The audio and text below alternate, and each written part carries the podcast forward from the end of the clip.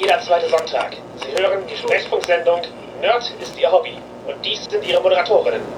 Ich bin Serena Steinmann. Und ich bin Jasmin Neitzel. Wir sind queere Nerds und Nerds der Hobby ist ein queerer Nerd-Podcast. Da Serena im Raum ist, ist diese Sendung mindestens ab 16. Wir reden offen über Themen wie Sexualität, Queerness, BDSM und Shame. Unser heutiges Thema ist Kingshaming. Für diese Folge braucht es mal wieder eine Inhaltswarnung. Über die gesamte Länge sprechen wir über Dynamiken, wie Menschen für ihre Identität und ihre Kinks, ihre Vorlieben ausgeschlossen werden. Wenn euch das belastet, ist es vielleicht nicht die richtige Folge für euch. Außerdem sprechen wir ab eine Stunde fünf bis eine Stunde zwölf Rape Play an, also simulierte sexuelle Gewalt im BDSM-Kontext, vergleichen diese aber auch äh, im Zwecke der Abgrenzung mit realer. Und im weiteren Verlauf der Sendung wird sie immer wieder mal angespielt. Das Ganze bleibt recht detailarm, aber auch da wollten wir euch vorwarnen. Am Ende der Sendung geht es außerdem noch einmal kurz um Symbol des Nationalsozialismus. Genau. Das ist ein Thema, das einem immer wieder begegnet in der BDSM-Szene. Da geht es halt darum, die Kings zu anderen Leuten verächtlich zu machen oder als irgendwie falsch darzustellen. Manchen von unseren Rollenspielenden oder queeren ZuhörerInnen mag es eh auch bekannt vorkommen, diese Dynamik. Also, dass manche Arten von Queerness äh, verächtlich gemacht werden innerhalb der Szene oder dass manche Spielstile im Rollenspiel einfach sehr unbeliebt sind. Ja, also es ist eine Thematik, die einem quasi überall begegnen kann. Aber aus irgendeinem Grund sind diese beiden Hobbys, und ich nenne jetzt BDSM einfach mal ein Hobby, ich weiß, das stimmen nicht alle zu, aber für mich trifft es das. Sind da irgendwie besonders mit belastet? Ich, ja, zumindest sind wir mit diesem Hobby tief genug verbunden, um zu sehen, was da die Belastung ist. Wir ziehen es halt von der BDSM-Seite auf diesmal, weil im BDSM gibt es ein Wort dafür, im Kinkshaming, und es ist halt auch ein Begriff, der negativ belegt ist. Also es ist nichts, was man, was man anstrebt, aktiv. So, hey. Heute werde ich Kingshamen. Ja, auf der, bei Fat Life auf der Liste war into Kingshaming. nee, das eher nicht. Deswegen gehen wir es von der BDSM-Seite an, um zurückzugreifen, vis-à-vis -vis Hobbys. Also BDSM ist für mich schon eine Neigung, aber das äh, Unterwegssein der Szene und äh, sowas wie Podcast und so, das ist halt ein Hobby, das ich ausübe und das ich nicht hätte, wenn ich diese Neigung nicht hätte. Ja, also natürlich, es liegt eine Neigung bei mir dem zugrunde, aber ich glaube, ich bin da hobbyistischer unterwegs als, als viele andere. Also für manche ist das halt ein sehr wichtiger Aspekt ihrer Identität. Da bin ich irgendwo so auf der Grenze von, ach ja, irgendwie schon und ach, aber ich kann es auch Hobby nennen, das stört mich nicht. Je tiefer BDSM mit deiner Identität verbunden ist, je tiefer deine Kinks mit deiner Identität verbunden sind, umso schmerzhafter wird Kinkshaming natürlich auch. Ja. Ich meine beim Rollenspiel genauso. Je mehr man sich selbst als Rollenspieler wahrnimmt, desto schmerzhafter ist es, wenn einem dann Kritik über den eigenen Spielstil entgegenschlägt. Ja, ja, genau. Wenn man sich sehr über diesen Spielstil identifiziert. Mhm. Wobei viele es halt eben gar nicht benennen können im Rollenspiel, sondern sagen, ja, ich mache gutes Rollenspiel. Die anderen Leute machen schlechtes Rollenspiel. Die sagen mir, was ich schlechtes mache und das finde ich schlecht. Wir kommen da gleich noch ein bisschen intensiver drauf, aber erstmal noch ein bisschen was zum Kingshaming. Genau, was ist das, Serena? Im Prinzip kann man sagen, wenn jemand sowas sagt wie Latex tragen nur eklige Menschen, ist das offensichtlich sehr abwertend für die Personen, die sowas mögen. Und ich sage dazu, ich besitze selbst ein Latexkleid. Ich bin jetzt keine Fetischistin, aber ich trage das auch. Deswegen habe ich dieses Beispiel gewählt. Es ist was, was ich, was ich selber mache. Deswegen traue ich mich das jetzt zu sagen, um euch klarzumachen, das ist nicht meine Meinung. Ja. Ich finde mich selbst nicht eklig. Und ich hoffe, ihr euch auch nicht. Ob ihr mich eklig findet, ist mir relativ egal. Aber wenn man sowas jemandem sagt, ist das schon ja sehr abwertend, sehr verletzend. Genau, wenn man es pauschal über halt auch eine, eine Gruppe von Leuten sagt, deren Gemeinsamkeit halt eben dieser Kink ist. Ja, und vor allem über die man ansonsten eventuell auch gar nichts weiß. Manchmal bekommen das Leute auch wirklich direkt ins Gesicht gesagt. So wie ich, ich finde es eklig, wenn du das trägst. Okay, schön, dann guck halt nicht hin, wird man jetzt an sich denken. Ne? Und das ist es halt auch. Es, es macht einfach eigentlich keinen Sinn. Ja, in, in, der Regel nicht. Und manchmal ist es halt auch eine, eine Abwertung, die nicht, also nicht so pauschal über den Kink geht, sondern darüber, wer ihn ausüben darf. So was wie halt nur schlanke Menschen dürfen Latex tragen, um in deinem mhm. Beispiel zu bleiben. Ja dass, als, dass halt eben eine ganze Gruppe ausgeschlossen wird, die dann da nicht teilhaben darf. Oder sogar mehrere Gruppen, weil was ist jetzt schlank auch? Ne? Da ist dann auch wieder eine völlig bescheuerte Abgrenzung. Also im Prinzip möchte die Person sagen, ich möchte nur, dass Leute Latex tragen, die ich darin attraktiv finde. Genau, das ist dann halt so, so ein bisschen so Gatekeeping-mäßig. Jemand maßt sich an zu entscheiden, wer einen Kink ausüben darf. Genau. Oder wer was anziehen darf. Man merkt, das ist halt Bullshit und ist in der BSM-Szene auch wirklich nicht gern gesehen. Also King-Shaming ist etwas, was man anderen Leuten vorwirft. Ja. Dafür sucht man sich nicht. Und ja, es ist halt so, ein- so ein Mantra in der Szene ist, your kink is not my kink, but your kink is okay. Also, dein Kink ist nicht meiner, aber dein Kink ist halt okay. Genau. Gönn dir. Und wie, wie du es zusammenfasst. Das ist meine Einstellung an viele Sachen, die ich in der BSM-Szene nicht verstehe. Ja. Hinter Kink-Shaming steckt eben so ein bisschen die Mentalität, mein Kink ist besser als deiner. Genau, und das ist auch oft eine Ablehnung ohne eigene Beteiligung. Also jeder Mensch hat äh, konsensuell das Recht, halt teilzunehmen an Kinks oder halt auch nicht. Also man, man kann halt immer ablehnen, Teil von einer Kink-Aktivität zu sein. Aber Kink-Shaming ist auch eben oft die Ablehnung, dass andere Leute es prinzipiell machen. Also es ist nicht nur, ich möchte nichts mit äh, einer Person haben, die Latex trägt, sondern Menschen sollten generell kein Latex tragen. Das sind schlechtere Menschen, wenn sie es tun. Das ist halt eine Ablehnung ohne eigene Beteiligung und also etwas, wo man halt einfach keine Aktien drin hat normalerweise. Aber man wirft es den Menschen trotzdem vor, dass sie es machen und will nicht, dass sie es tun, obwohl es auf das eigene Leben minimalsten Einfluss hat, bestenfalls. Ja, ich meine, gut, wenn man auf einschlägige Partys oder Veranstaltungen geht, dann sieht man eben Leute, die das tragen. Und wenn man nach einschlägiger Pornografie sucht, dann findet man auch Leute, die das tragen. Aber das kann man ja entweder vermeiden oder halt weggucken, andere Filme aussuchen. Wenn man etwas in der Szene sehr etabliert ist, ähm, nicht ertragen kann. Also wirklich, äh, es macht einem wirklich Unwohlsein. Aus welchen Gründen auch immer, dann ist das natürlich auch für einen selber belastend. Weil man vielleicht nicht die, die Tiefe der Community spürt, die andere Leute spüren, weil man eben immer diese Hemmung hat, dadurch, dass da Elemente sind, die einem wirklich missfallen. Aber das gibt einem halt wiederum nicht das Recht, anderen Leuten generell die Ausübung zu verbieten. Oh, wenn niemand, der diesen Kink hat, gerade im Raum ist, kurz darüber zu lästern, dass einer das ärgert, das passiert Leuten. Das ist nicht unbedingt eine Dynamik, die man verstärken sollte, wo man sich drin, also wo man sich drin bestätigen sollte, aber es, das passiert natürlich. Genau wie wir halt in Rollenspielrunden auch mal darüber lästern, wie manche Leute spielen. Die, die nicht unseren Spielstil pflegen, aber wir sprechen ihnen halt nicht grundsätzlich das Recht ab, diesen auszuüben. Genau. Und das sind dann hoffentlich auch Leute, mit denen man dann entsprechend einfach nicht mehr spielt, wenn es nicht passt. Und wenn man sich darüber beschweren will, dass es nicht passt oder auch darüber lästert, ja, nu, das macht man halt. Genau. Das äh, ist jetzt nicht zwingend verwerflich, äh, solange die Person es nicht mitkriegt, solange man nicht versucht, andere anzustacheln, das genauso zu sehen. Und solange man nicht ja, es auf eine Weise macht, dass es wiederum andere oder exakt die Personen, die man da schlecht macht, dass es die belästigt. Wir haben schon einige Gründe genannt, warum Kingshaming schlecht ist. Man macht grundlos andere Leute runter. Oder man macht Leute runter aus einem Grund, der mit ihnen nichts zu tun hat. Ja. also es kann retraumatisieren. Also Leute, die in King-Szenen unterwegs sind, haben halt oft Erfahrungen gemacht, ausgeschlossen zu werden. Und dann ist es halt besonders schmerzhaft, wenn das nochmal innerhalb der Szene wieder passiert. Genau, so queere Menschen haben auch oft eben das Gefühl, sich verbergen zu müssen. Wenn sie sich dann öffnen, dann wird ihnen gesagt, nee, das ist aber Du bist falsch queer. Genau. Und da, das, natürlich ist das retraumatisierend. Ja. Und auch für Rollenspieler. Wir haben halt oft ein Hobby, man freut sich, Leute gefunden zu haben, die mit denen man das Hobby teilt. Und dann kriegt man gesagt, nee, du spielst richtig falsch. Was du machst, ist kein richtiges Rollenspiel. Genau, es ist halt auch echt eine Dynamik, die bei Kingshaming oft mitspielt, äh, dass Identitäten abgesprochen werden. Sozusagen, wenn du das machst, dann gehörst du nicht mehr zu der Gruppe, mit der du dich identifizierst.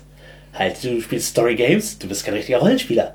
Dread hat keine Würfel, sondern nur einen Jenga-Turm, du spielst kein richtiges Rollenspiel. Das ist eine Geschichte, die du erzählst, das ist kein Rollenspiel, obwohl die Dynamik sich halt gar nicht so antischlich anfühlt, wenn man am Spieltisch gemeinsam sitzt. Genau wie Spieler das Rollenspiel, man erkennt trotzdem das Rollenspiel, das man spielt. Ja. Und ja, wenn, du bist halt nicht queer genug, weil du als äh, bisexueller Mensch mit einer Person des anders gelesenen Geschlechts zusammen bist.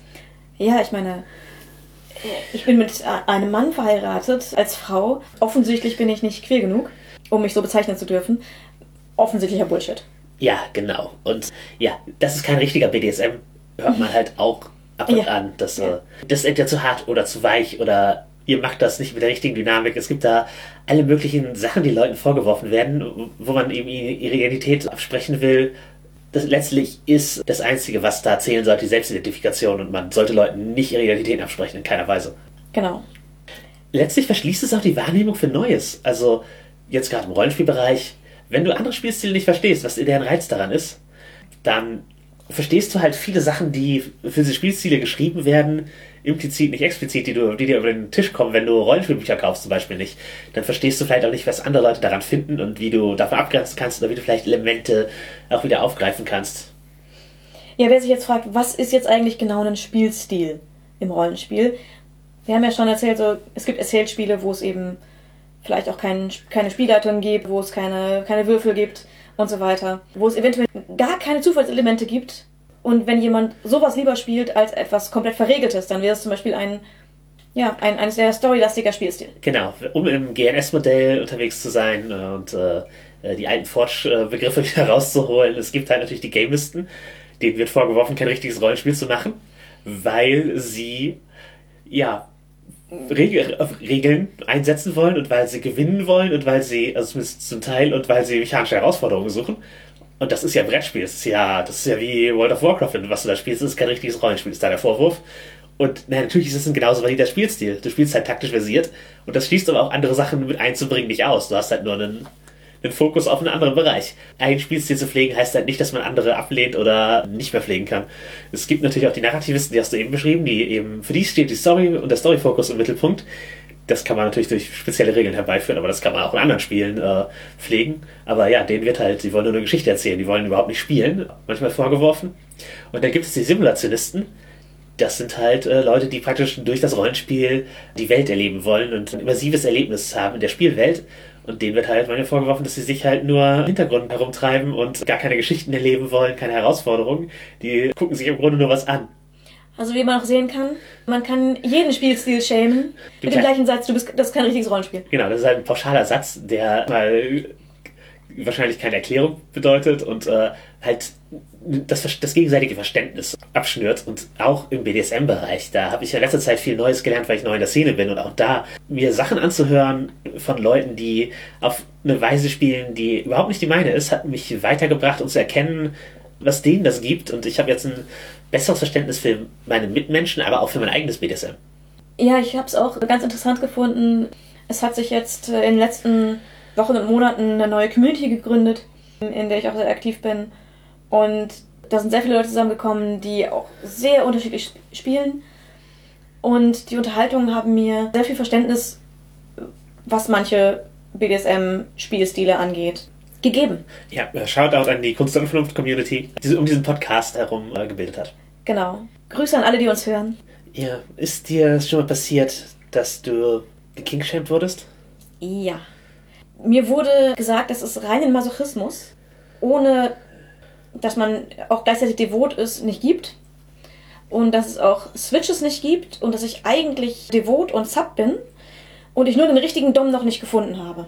Das halte ich für total wahrscheinlich. Ja, du musst dich einfach mal verbindlich entscheiden. Genau, ich muss einfach mal devot und Sub werden, wo ich überhaupt kein Interesse daran habe, Genau, du musst einfach mal jemanden treffen, der naturdominant ist. der naturdominant ist und, und mich, keine Ahnung was, Der sich kann. bricht. Der, der, der, der, der mich mal kann.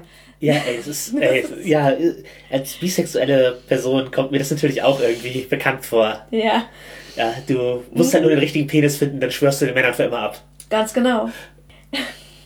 Ist es dir im BDSM-Bereich schon passiert? Als Brad werde ich halt auch oft als, das ist nur, das sind nur schlechte Subs eingeordnet. Ja, sch schlecht und gut als. als ob das nicht auch ein, einfach ein komplett anderes Bedürfnis, ein komplett anderes Skillset wäre. Aber ähm, nee, mir, mir wurde halt vorgeworfen, ich würde andere Subs verderben, wenn ich meine Brattiness so, äh, so nach außen trage und mit ihnen darüber rede und ihnen Vorschläge mache, was Bratty so zu tun ist.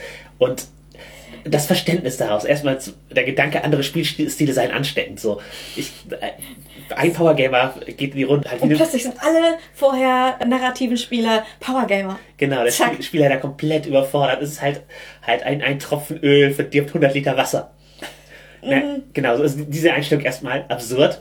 Und dann halt der Gedanke, also deren SpielpartnerInnen, als würden die da nicht freiwillig mitmachen. Also ich, ich Als, als wäre es nicht deren Interesse, Genau. so zu sein, wie sie sind und so zu, so zu spielen, wie sie, wie sie spielen. Ja, die werden sich ja wohl konsensuell darauf geeinigt haben und das freiwillig machen. Also es ist ja, es ist ja nicht so, nur weil ihnen jetzt irgendwie eine andere Option bewusst wird, dass sie plötzlich halt ganz anders spielen. Und wenn das so ist, dann war das so offensichtlich eine positive Entwicklung. Die haben was Neues über sich herausgefunden und die sollen den Konsent neu verhandeln.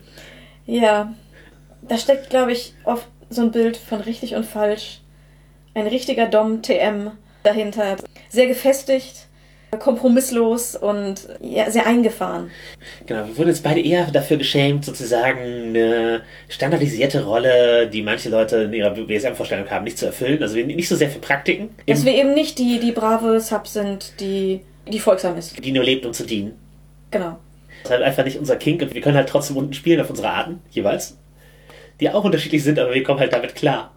ja, wir, wir können halt wir, wir, akzeptieren und tolerieren. Nee, nee, akzeptieren. Das ist, ist, ist bei mir keine Toleranz. Wir akzeptieren eben, dass andere Leute andere Spielstile haben und dass ähm, die gute Punkte haben und dass die interessant sein können. Ja, und wir können halt auch genauso gut noch mit einer mit der bravsten Sub der Welt am Tisch sitzen. Wenn wir was Interessantes zu bereden haben, können wir mit der auch halt einfach ein Gespräch führen. Genau, und auch wenn die über unsere Gratitude-Witze lacht, heißt das nicht, dass sie jetzt plötzlich Brad wird. Nee, genau. Also Doms, äh, wenn euch das passiert, keine Sorge, das verdirbt die Subs nicht. ja, ähm, aber halt, um mal ein bisschen in den Beichtteil des Podcasts zu kommen. Also hast du schon mal jemanden gekingshamed? Äh, garantiert. Ich glaube, das ist der Teil, wo ich mehr zu beichten habe als du. Ich, ich weiß, dass mir das passiert. Und nicht nur in der fernen Vergangenheit mal passiert ist, sondern auch, auch immer noch passiert. In den meisten Fällen unabsichtlich. Also, wie wir vorhin sagten, dass man untereinander, wenn niemand anwesend ist, äh, lästert, weil man für etwas überhaupt kein Verständnis hat. Ähm, das kann vorkommen. Darum geht es jetzt aber nicht. Worum es geht, ist es wirklich, dass man Leuten etwas sagt oder etwas irgendwie ausdrückt. Etwas, das vielleicht nicht an die Oberfläche gehört. Oder nicht in dieses Gespräch gehört. Und ich habe da ein, ein großes Problem und das ist, dass ich eine sehr hinterhältige, bildliche Vorstellungskraft habe, die ich nicht ausschalten kann und man mir jede Emotion ablesen kann. Das ist eine Kombination. Oft stört mich überhaupt nicht. Aber in dem Fall ist es eben schwierig manchmal. Denn ich kann halt mit einigen Dingen im BDSM-Kontext nichts anfangen und verstehe die auch nicht und lass mir die aber gerne erklären. Aber das heißt nicht, dass ich sie nachfühlen könnte oder verstehen könnte, was die Leute daran gut finden. Und wenn mir dann so etwas erzählt wird zum ersten Mal oder sehr, jemand erzählt sehr plastisch, was er Tolles erlebt hat, dann kann es sein, dass mir die Gesichtszüge entgleisen oder meine Stimme eine Tonfärbung bekommt, die abwertend wirkt oder äh, vielleicht sogar irgendwie angeekelt oder sowas wirkt. Ich weiß es nicht. Aber ich, ich verstehe nicht, was ist daran interessant. Kann das jemand erläutern? Nur oft drücke ich es halt in einem Moment, in dem ich gerade damit konfrontiert bin in irgendeiner Weise, nicht so aus wie jetzt gerade, sondern auf irgendeine Weise konfrontativer. Das ist, glaube ich, ein passendes Wort bei mir. Ja. Es ist halt nicht böse gemeint von mir, gar nicht. Also, wie gesagt, es kann halt alles sein. Es kann Stimmfärbung sein, es kann Gesichtsausdruck, dass ich halt irgendwie verkrampfe dabei sein. Einfach teilweise unbewusste körperliche Reaktionen, also wo ich auch gar nichts gegen tun kann, die, ja, aber dann eben Unwohlsein mit dem Gedanken direkt offenbaren. Ja. Und es kann halt schnell verletzend sein. Nur wenn ich nicht kennt, weiß man nicht, wie, wie, wie du es meinst. Ja. Das zu Methoden, mit denen du was dagegen tun kannst? Wenig. Wenn ich weiß, dass sowas kommt. Also wenn ich jetzt mich in Gesprächen befinde, wo ich weiß, Leute reden über Kindkram, dann kann ich mich mental vorbereiten und ein bisschen versuchen, etwas weniger direkt zu zeigen, was ich denke mit meinem Gesicht. Und ich versuche dann im Zweifel nichts zu sagen.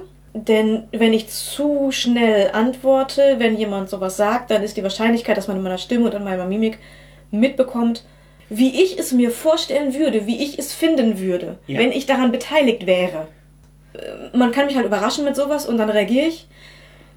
Und dann ist es vielleicht unangenehm. Wenn ich vorbereitet bin, kann ich mich zurücknehmen und versuche meine Zunge im Zaum zu halten. Ja, ich habe auch schon mitgekriegt, dass du halt so beim Online-Stammtisch gegangen bist, als Themen kamen, wo, du, wo es dich überfordert hat, sozusagen, in der, in der Menge von dem. Ja, das ist halt auch eine valide Strategie. Ich glaube, mein Feminismus wurde manchmal als King-Shaming gelesen, weil wenn halt äh, sozusagen zu, zur Erfahrung oder Meinung mit bestimmten Kings gefragt wird, äh, kann es halt sein, dass ich da Problematiken anspreche.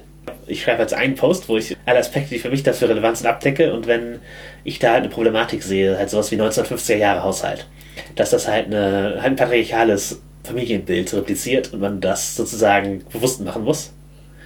Das kann halt dann so wirken, als würde ich das generell ablehnen, obwohl das halt meistens nicht der, nicht der Kontext ist, aber eventuell muss ich manchmal eine Analyseebene zurücktreten, wenn sie nicht gefragt ist. Mhm. Das ist halt, was mir an mir aufgefallen ist. Wir hatten ja in der Cross-Gender-Folge schon drüber geredet. Ja, da ging es halt um Gender-Play, also das Spiel, das Spiel mit Geschlechterrollen im BDSM. Genau, und da kann, da kann es halt vorkommen, dass, dass man sich die Geschlechterrollen, die man da repliziert, vielleicht genauer an, anschauen sollte, aber das ist halt keine Ablehnung davon, dass man diesen Kink hat. Nee, genau, das, das ist halt, genau, das ist halt deren Kink. Und es ist okay. Und manchmal kann ich halt nicht im selben Raum sein, wenn Leute diesen Kink ausleben. Das ist, das ist auch okay für mich. Und das, ich, ich möchte nicht mal zwangsläufig sie gehen, ich möchte nur die Gelegenheit haben, dass du gehen kannst. Da, da herumzuplanen, genau. Vor meiner bewussten Kink-Zeit war ich auch für King-Shaming viel anfälliger. Also das selber zu machen, halt sowas wie, haha, im Internet auf Something Awful werden Furries gezeigt und macht sich drüber lustig. Mhm. Da war ich durchaus nicht unbeteiligt, das halt auch abzufeiern, äh, halt im Grunde eine Minderheit, weil sie anders ist, als verspotten. Und das bin ich natürlich nicht stolz drauf, aber es ist halt das, was, äh, halt wie diese Mechanismen funktionieren, wenn man halt gar keinen Bezugspunkt dazu hat und das nur halt äh, im negativen Licht gezeigt kriegt. Und nur negative Seiten gezeigt, also Seiten, die halt für jemanden, der sich nicht auskennt, total absurd. Halt die drüber lustig machen Seite von im Internet lustige Fetische finden. Das damals war ich dafür anfälliger und ja, würde dieselben Witze heute nicht mehr machen. Wir hatten in anderen Sendungen schon darüber gesprochen, aber Furry ist übrigens nicht gleich Kink. Ich habe es geschämt, als wäre es ein Kink. Genau. Weil das Verständnis für die Kultur nicht da war. Wir reden in Jellicle Podcasts mehr darüber. Genau. Es ist kein Kink, es hat in den meisten Fällen nichts mit Sexualität zu tun. Ja, genau. Warum kommt es zu Kink-Shaming? Also, wir haben ja schon eben Unverständnis angesprochen. Mhm. Und wenn man den Kink des anderen nicht versteht und sich dann unglücklich ausdrückt. Genau, man, sieht nur das Absurde und lacht drüber und kann sich halt, man kann halt nicht sozusagen die Menschlichkeit der, der Leute, die es machen, nicht sehen. Genau, vor allem oft stehen dann auch Klischees im Vordergrund, weil was weiß ich denn über den Kink, über den ich nichts weiß? Genau. Nur das Klischee, das mir irgendwie angetragen wurde. Ich habe erst Anfang 20 herausgefunden, dass ich BDSMlerin bin. Und äh, das heißt aber nicht, dass ich das vorher nicht gemacht hätte. Ich habe mit meinem ersten Kuss vorher schon angefangen, Kink auszuleben. Die Sache war, nur ich hatte dafür keinen Namen. Ich kannte halt SM aus dem Fernsehen, wo sich in irgendwelchen Werbe- oder Satire-Szenen äh, Leute in hässlicher Lederkleidung angeschrien haben. Oder irgendwelche absurden Situationen hatten. Das war alles, was ich unter SM verstand. Und das war so, ja, nee, sowas, da habe ich ja kein Interesse dran. Ja. Also schlecht sitzende Kleidung schon mal gleich gar nicht. Und äh, entsprechend äh, hatte ich einfach bis Anfang 20 keinen Namen dafür.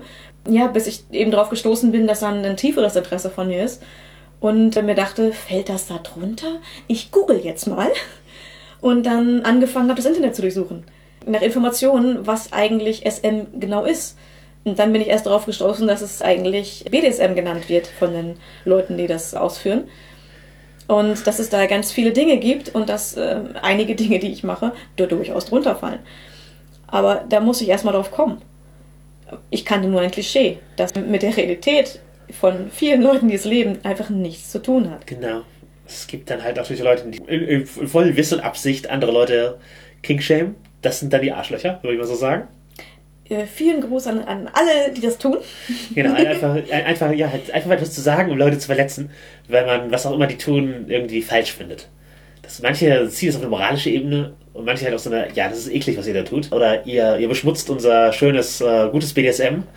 Halt, bäh. Das ist oder halt auch genauso, also in all diesen Bereichen, wer halt absichtlich die Leute, halt wieder besseren Wissens Leute für ihre Queridentitäten schämt, das ist genauso, oder? Ja. Also ich glaube, dass bei vielen steht nicht direkt eine böse Absicht dahinter, aber es ist halt schon die Absicht zu schämen ja, genau. Dass Leute sich schlecht fühlen sollen dafür, dass sie was, etwas falsch machen. Genau, vielleicht auch so ein Bestrafungsinteresse sozusagen, dafür, dass du das jetzt machst. Da Oder dass, dafür, dass du es gut findest, schon. Genau, fühl, fühl, dich jetzt, fühl dich jetzt auch schlecht dafür. so. Und dieses Anspruchsdenken, dass man selber weiß, was gut ist und was, dass das, was der andere macht, nicht gut ist, äh, das lehne ich ab. Nein, nein, viele Leute einfach zu, wenn, gerade wenn sie nicht drüber nachdenken und nur Klischees kennen. Ja, man, man gibt seine eigene Perspektive wie oft als den, als den Durchschnitt so auch in voller Absicht kann das passieren, ohne böse Absicht, ist es trotzdem falsch. Und wenn man es tut, sollte man das einfach überdenken. Ja.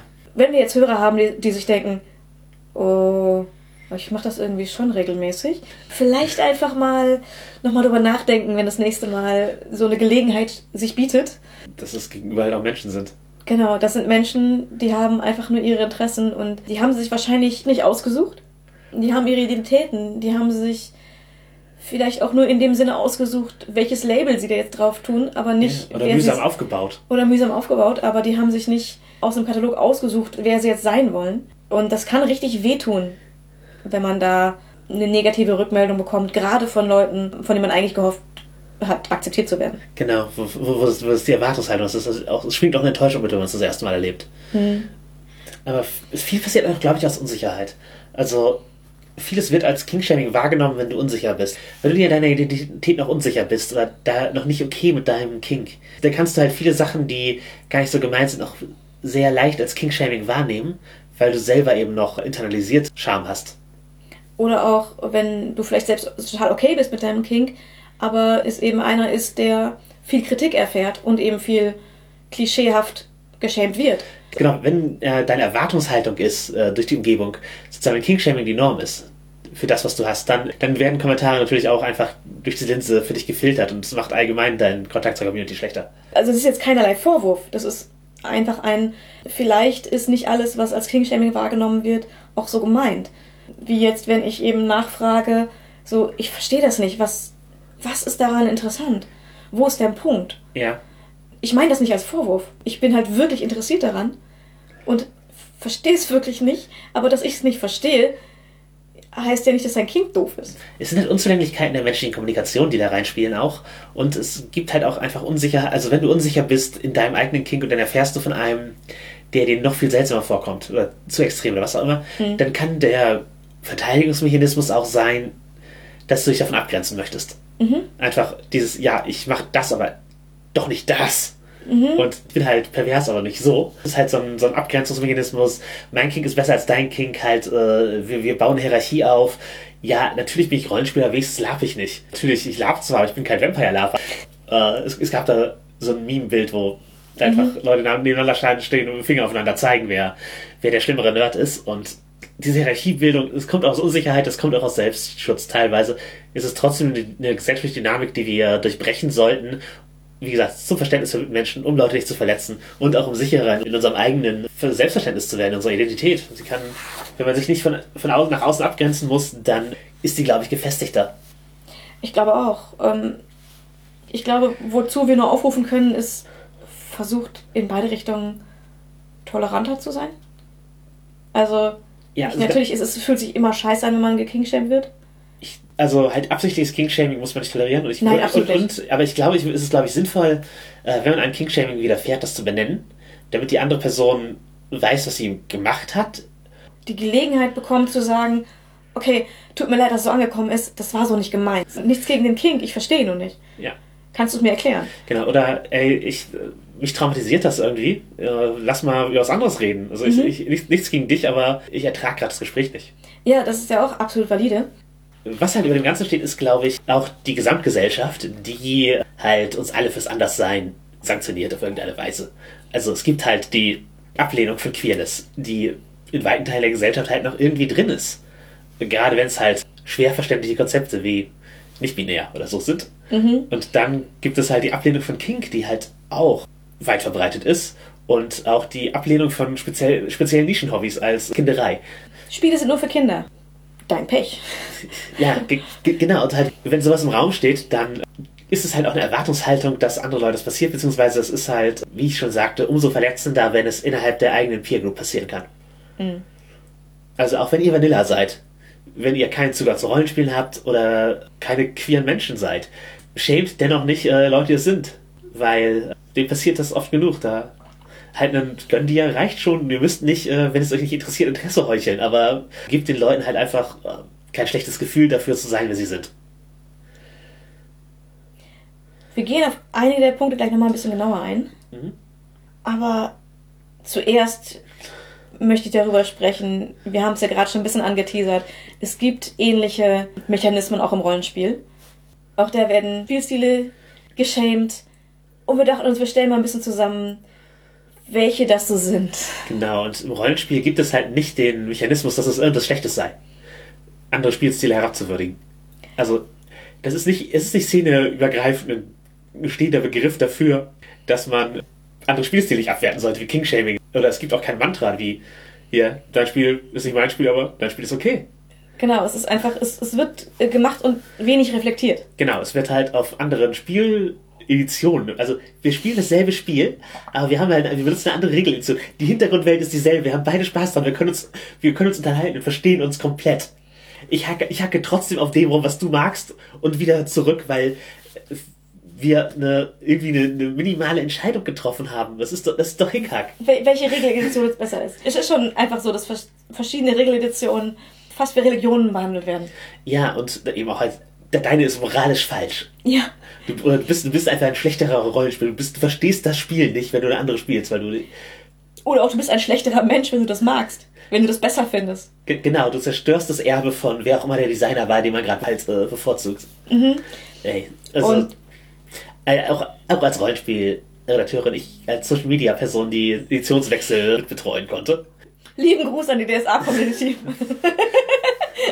auch die Grüße an die Savages und an die Vampire-Community, wo ich auch jeweils Editionswechsel eingeleitet habe äh, als Redakteurin. Rollenspiele sind für, für, für Rollenspieler Teil ihrer Identität. Und es bedeutet einen wirklich viel, was man spielt. Und man hat, man baut eine Bindung dazu auf. Und natürlich kommt es einem manchmal wie ein Verrat vor, wenn man die alte Edition anhängt und alles gut fand. Und dann kommt, wird, wird von den Kreativen, die diese Edition für einen gemacht haben oder die diese für einen betreut haben, was Neues gemacht. Das kann einem vorkommen wie ein Signal, du bist weniger wert. Du bist falsch dafür, dass du das Spiel machst. Das meinen wir nicht so. Auch wenn wir halt im Design eine Fortentwicklung machen. Heißt das nicht, dass du vorher falsch gespielt hättest oder dass wir das, was vorher war, jetzt alles kommt alles in die Tonne und wir machen was Neues, weil das war scheiße. Genau, ge Darum geht's nicht. Genau, in der Regel ist man sich des Erbes bewusst. Oder wenn man ein Reboot macht, dann macht man halt bewusst einen Reboot. Aber es ist halt nicht, dass man. Also wir, ich zumindest habe das Alte nie abgelehnt. Ich habe immer versucht, den, den Leuten, die vor mir gekommen sind und den Spielern, die das System, wie es ist, lieben, Respekt entgegenzubringen. Die nicht zu schämen, das nicht herunterzumachen oder so, weil das bringt ja nichts. Und Systemkriege sorgen halt einfach dafür, dass das, dass das Hobby anstrengender wird für alle Leute, die daran beteiligt sind. Ich habe mich immer gefragt, ob es da Leute gibt, die das wirklich genießen, diesen Krieg zu führen. Natürlich, es gibt Leute, die Spaß daran haben, sich im Internet zu streiten. Das ist kein neues Phänomen, das, das existiert. Absolut, das ist so richtig. Aber ähm, weil, weil manche das so vehement betreiben, dass man das Gefühl hat, es geht ihnen gar nicht um das Hobby, sondern nur um den Streit. Ja, manche, für manche ist die negative Beschäftigung etwas, also das Hatertum sozusagen, das ist halt deren Beschäftigung mit dem Hobby. Also eine, ihre Identität baut sich darauf auf, etwas abzulehnen. Und ja, natürlich kommst du dann in Dynamiken rein, wo du andere Leute für ihr, für ihr Hobby schlecht machst oder für, für etwas, was nah daran an dem ist, was ihr gemeinsam habt. Und das halte ich für eine Dynamik, die sich durch zu durchbrechen lohnt. Und das ist natürlich auch innerhalb der Spiele, innerhalb von Designphilosophien, innerhalb von Spielstilen, muss man da darauf achten, andere Leute nicht äh, verächtlich zu machen, andere Leute nicht herunterzumachen für das, was ihnen Spaß macht. Weil in der Regel ist das harmlos, in der Regel haben sie das Rollenspiel nicht zerstört sondern haben einfach einen anderen Geschmack oder eine andere Entscheidung getroffen im Leben. Oder manchmal haben sie auch einfach ein anderes Skillset, mit dem sie an das Spiel herangehen, aber trotzdem Spaß haben. Und das ist ja eigentlich das Ding. Wenn sie eine Erfüllung in dem Spiel haben und du nicht mit denen zwangsläufig spielen musst am selben Tisch, gönn ihnen doch einfach. Ja. Das war jetzt der zweite Rant gegen Shaming. wir sind nicht pro Shaming hier. Das ist äh, wir shame die, die, die Shamer. Ähm. Wir, shame, wir shame die Shamer. ja. Das, das, das können wir rausnehmen. Shame die Shamer. Wurde deine Spielweise im Pen and Paper Rollenspiel schon mal geschämt? Oh ja. Bevor ich DSA-Redakteurin war, war ich natürlich DSA-Spielerin. Und ich war aber auch in der Indie-Community unterwegs. Und gerade in Deutschland war das mhm. so halt äh, Mitte 2000er, äh, Anfang 2010er durchaus noch viel opportuner, das schwarze Auge einfach rundheraus schlecht zu finden. Einfach nur, weil es groß war. Ja, und sozusagen ein Missverständnis von synchronistischem Spielstil ist für die Übel der Rollenspielszene verantwortlich zu machen. Mhm. Und ich war halt trotzdem DSA-Spielerin. Ich habe das halt, halt verteidigt im Sinne von, ich mag das aber. Ich bin da aufgewachsen sozusagen. Das ist mein Hut in Ruhe. Ja, ja es ist halt die Hut. Ja. Das ist vieles andere auch cool finden, ist immer noch die Hut. Genau, ja, das ist, halt deine Heimat. Ja. Oder, das, ja, ja, aus, aus deinem Dorf kommst du halt nie wieder raus. Du bist da geboren, das ist dann in dir drin. Ja, so ist es bei mir mit Aventur. Und entsprechend wurde ich halt sozusagen für meine Begeisterung für das schwarze Auge halt, äh, und eben auch für meine tiefe Beschäftigung mit dem Lore durchaus geschämt ich habe auch schon geschämt. Bei der, beim Editionswechsel von 3 auf 4 bei Das Schwarze Auge war ich auf der äh, Seite von, wir brauchen doch gar keinen Wechsel, ist doch gerade alles cool so. Warum ist das jetzt so ein Power Gaming Spiel? Weil ich halt auch noch keine Ahnung hatte. Da sind wir wieder bei, keine Ahnung, man weiß nur Klischees und kann es erstmal ablehnen. Genau, es ist erstmal was Neues. Und dabei war halt das Gefühl, ich möchte es nicht neu kaufen. Musste ich halt auch nicht. Irgendwann habe ich es gemacht, weil umgezogen und andere Spielrunden und so. Aber ich, habe es dann auch schnell gemerkt, dass mich niemand daran hindert, weiter. Äh, DSA3 zu spielen. genau, dass die Bücher immer noch genauso verständlich waren, die anderen. Dass sie danach gedruckt wurden. Die hatten ein anderes Layout, aber das war's. Es war immer noch Aventurien. Also und aus der Erfahrung äh, bin ich da halt auch äh, bei allen anderen Editionswechseln, die Folgen kamen, sehr entspannt gewesen. Ich bin eingestiegen mit DSA 4.0 und habe entsprechend nur den, den Wechsel auf äh, 5 mitbekommen. Beziehungsweise aktiv mitgestaltet. Genau, das war's dann. Ich habe ihn aktiv mitgestaltet. Und das hat's mir leichter gemacht. Ich weiß nicht, wie es für mich gewesen wäre, wenn ich unbeteiligte Dritte gewesen wäre. Da hätte ich vielleicht anders reagiert. Ich weiß nicht, ob ich angefangen hätte zu schämen, aber so hatte ich ja Einfluss auf den Prozess und konnte Meinungen, die ich dazu hatte, äußern, bevor es in Stein gemeißelt war. Ja, genau. Ich glaube, der SA5-Wechsel hat das halt auch für die gesamte Community gemacht. Also wir waren halt als Gamma-TesterInnen und In-Group-Menschen natürlich äh, noch mehr beteiligt an dem Prozess. Aber auch der durchschnittliche Rollenspielende konnte ja einfach äh, sich die Beta-Edition kaufen und Feedback einreichen. Ja, ja, das stimmt. Be that as it may. Wir müssen nicht schon wieder DSA-Sendung machen. Es ging, es ging um Spielstile. Die, und das ist ein relativ übergreifendes Thema. Ja. Und ich denke, der ganz große, seit den 90er Jahren beliebte Feindstil, den alle Leute verachten, ist der Power Gamer. also wirklich, das äh, Ja. Also es, man, man hört den Begriff eigentlich auch fast immer nur aus Beleidigung. ist, es- ist, ja, es ist ein Kampfbegriff. Also jemand, der für sie sagt es für sich halt erst en- entweder halt zum Reclaim oder ironisch oder sagt, ja, ich bin halt Gamist. Oder Ja. ich verstehe halt die Regeln, je nachdem, wie, also aus, aus welchen Gründen ein Power Gaming vorgeworfen wird. Ist in der Regel ein Vorwurf, der halt äh, sagt, du, du bist unlauter zu gut in diesem Spiel.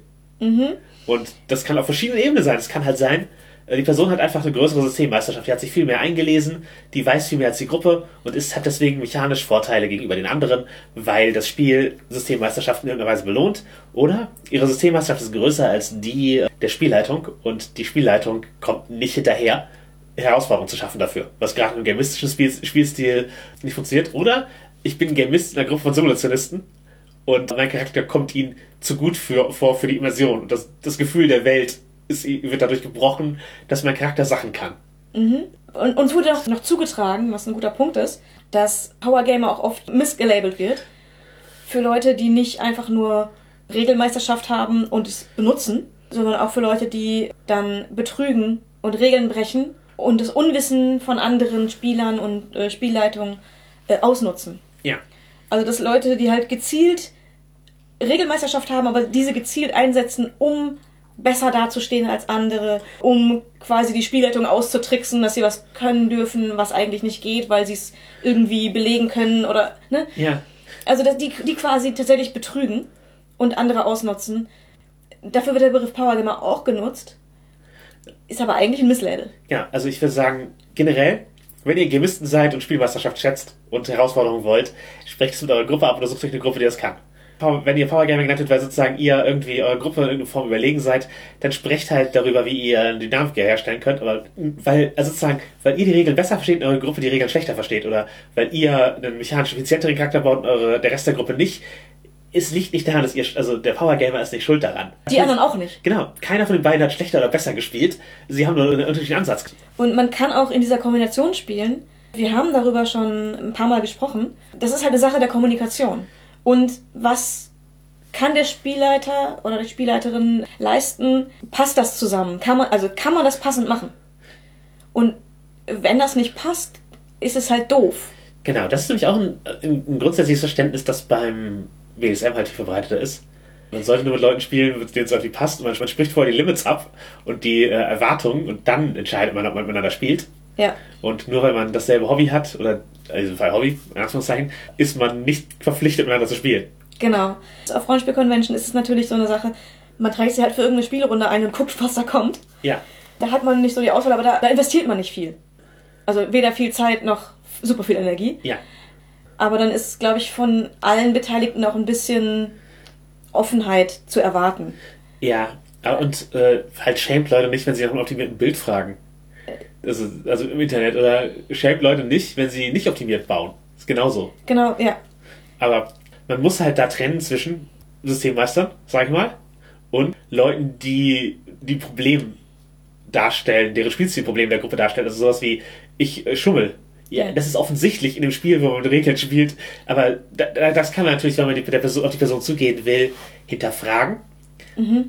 Was ist das Problem? Warum möchtest du schummeln sozusagen? Was, worum geht es dir? Und wenn die Person, ja, ich möchte halt besser dastehen, ich habe Angst, dass die Herausforderungen zu hoch sind, dann ist das vielleicht eine Spielstilfrage.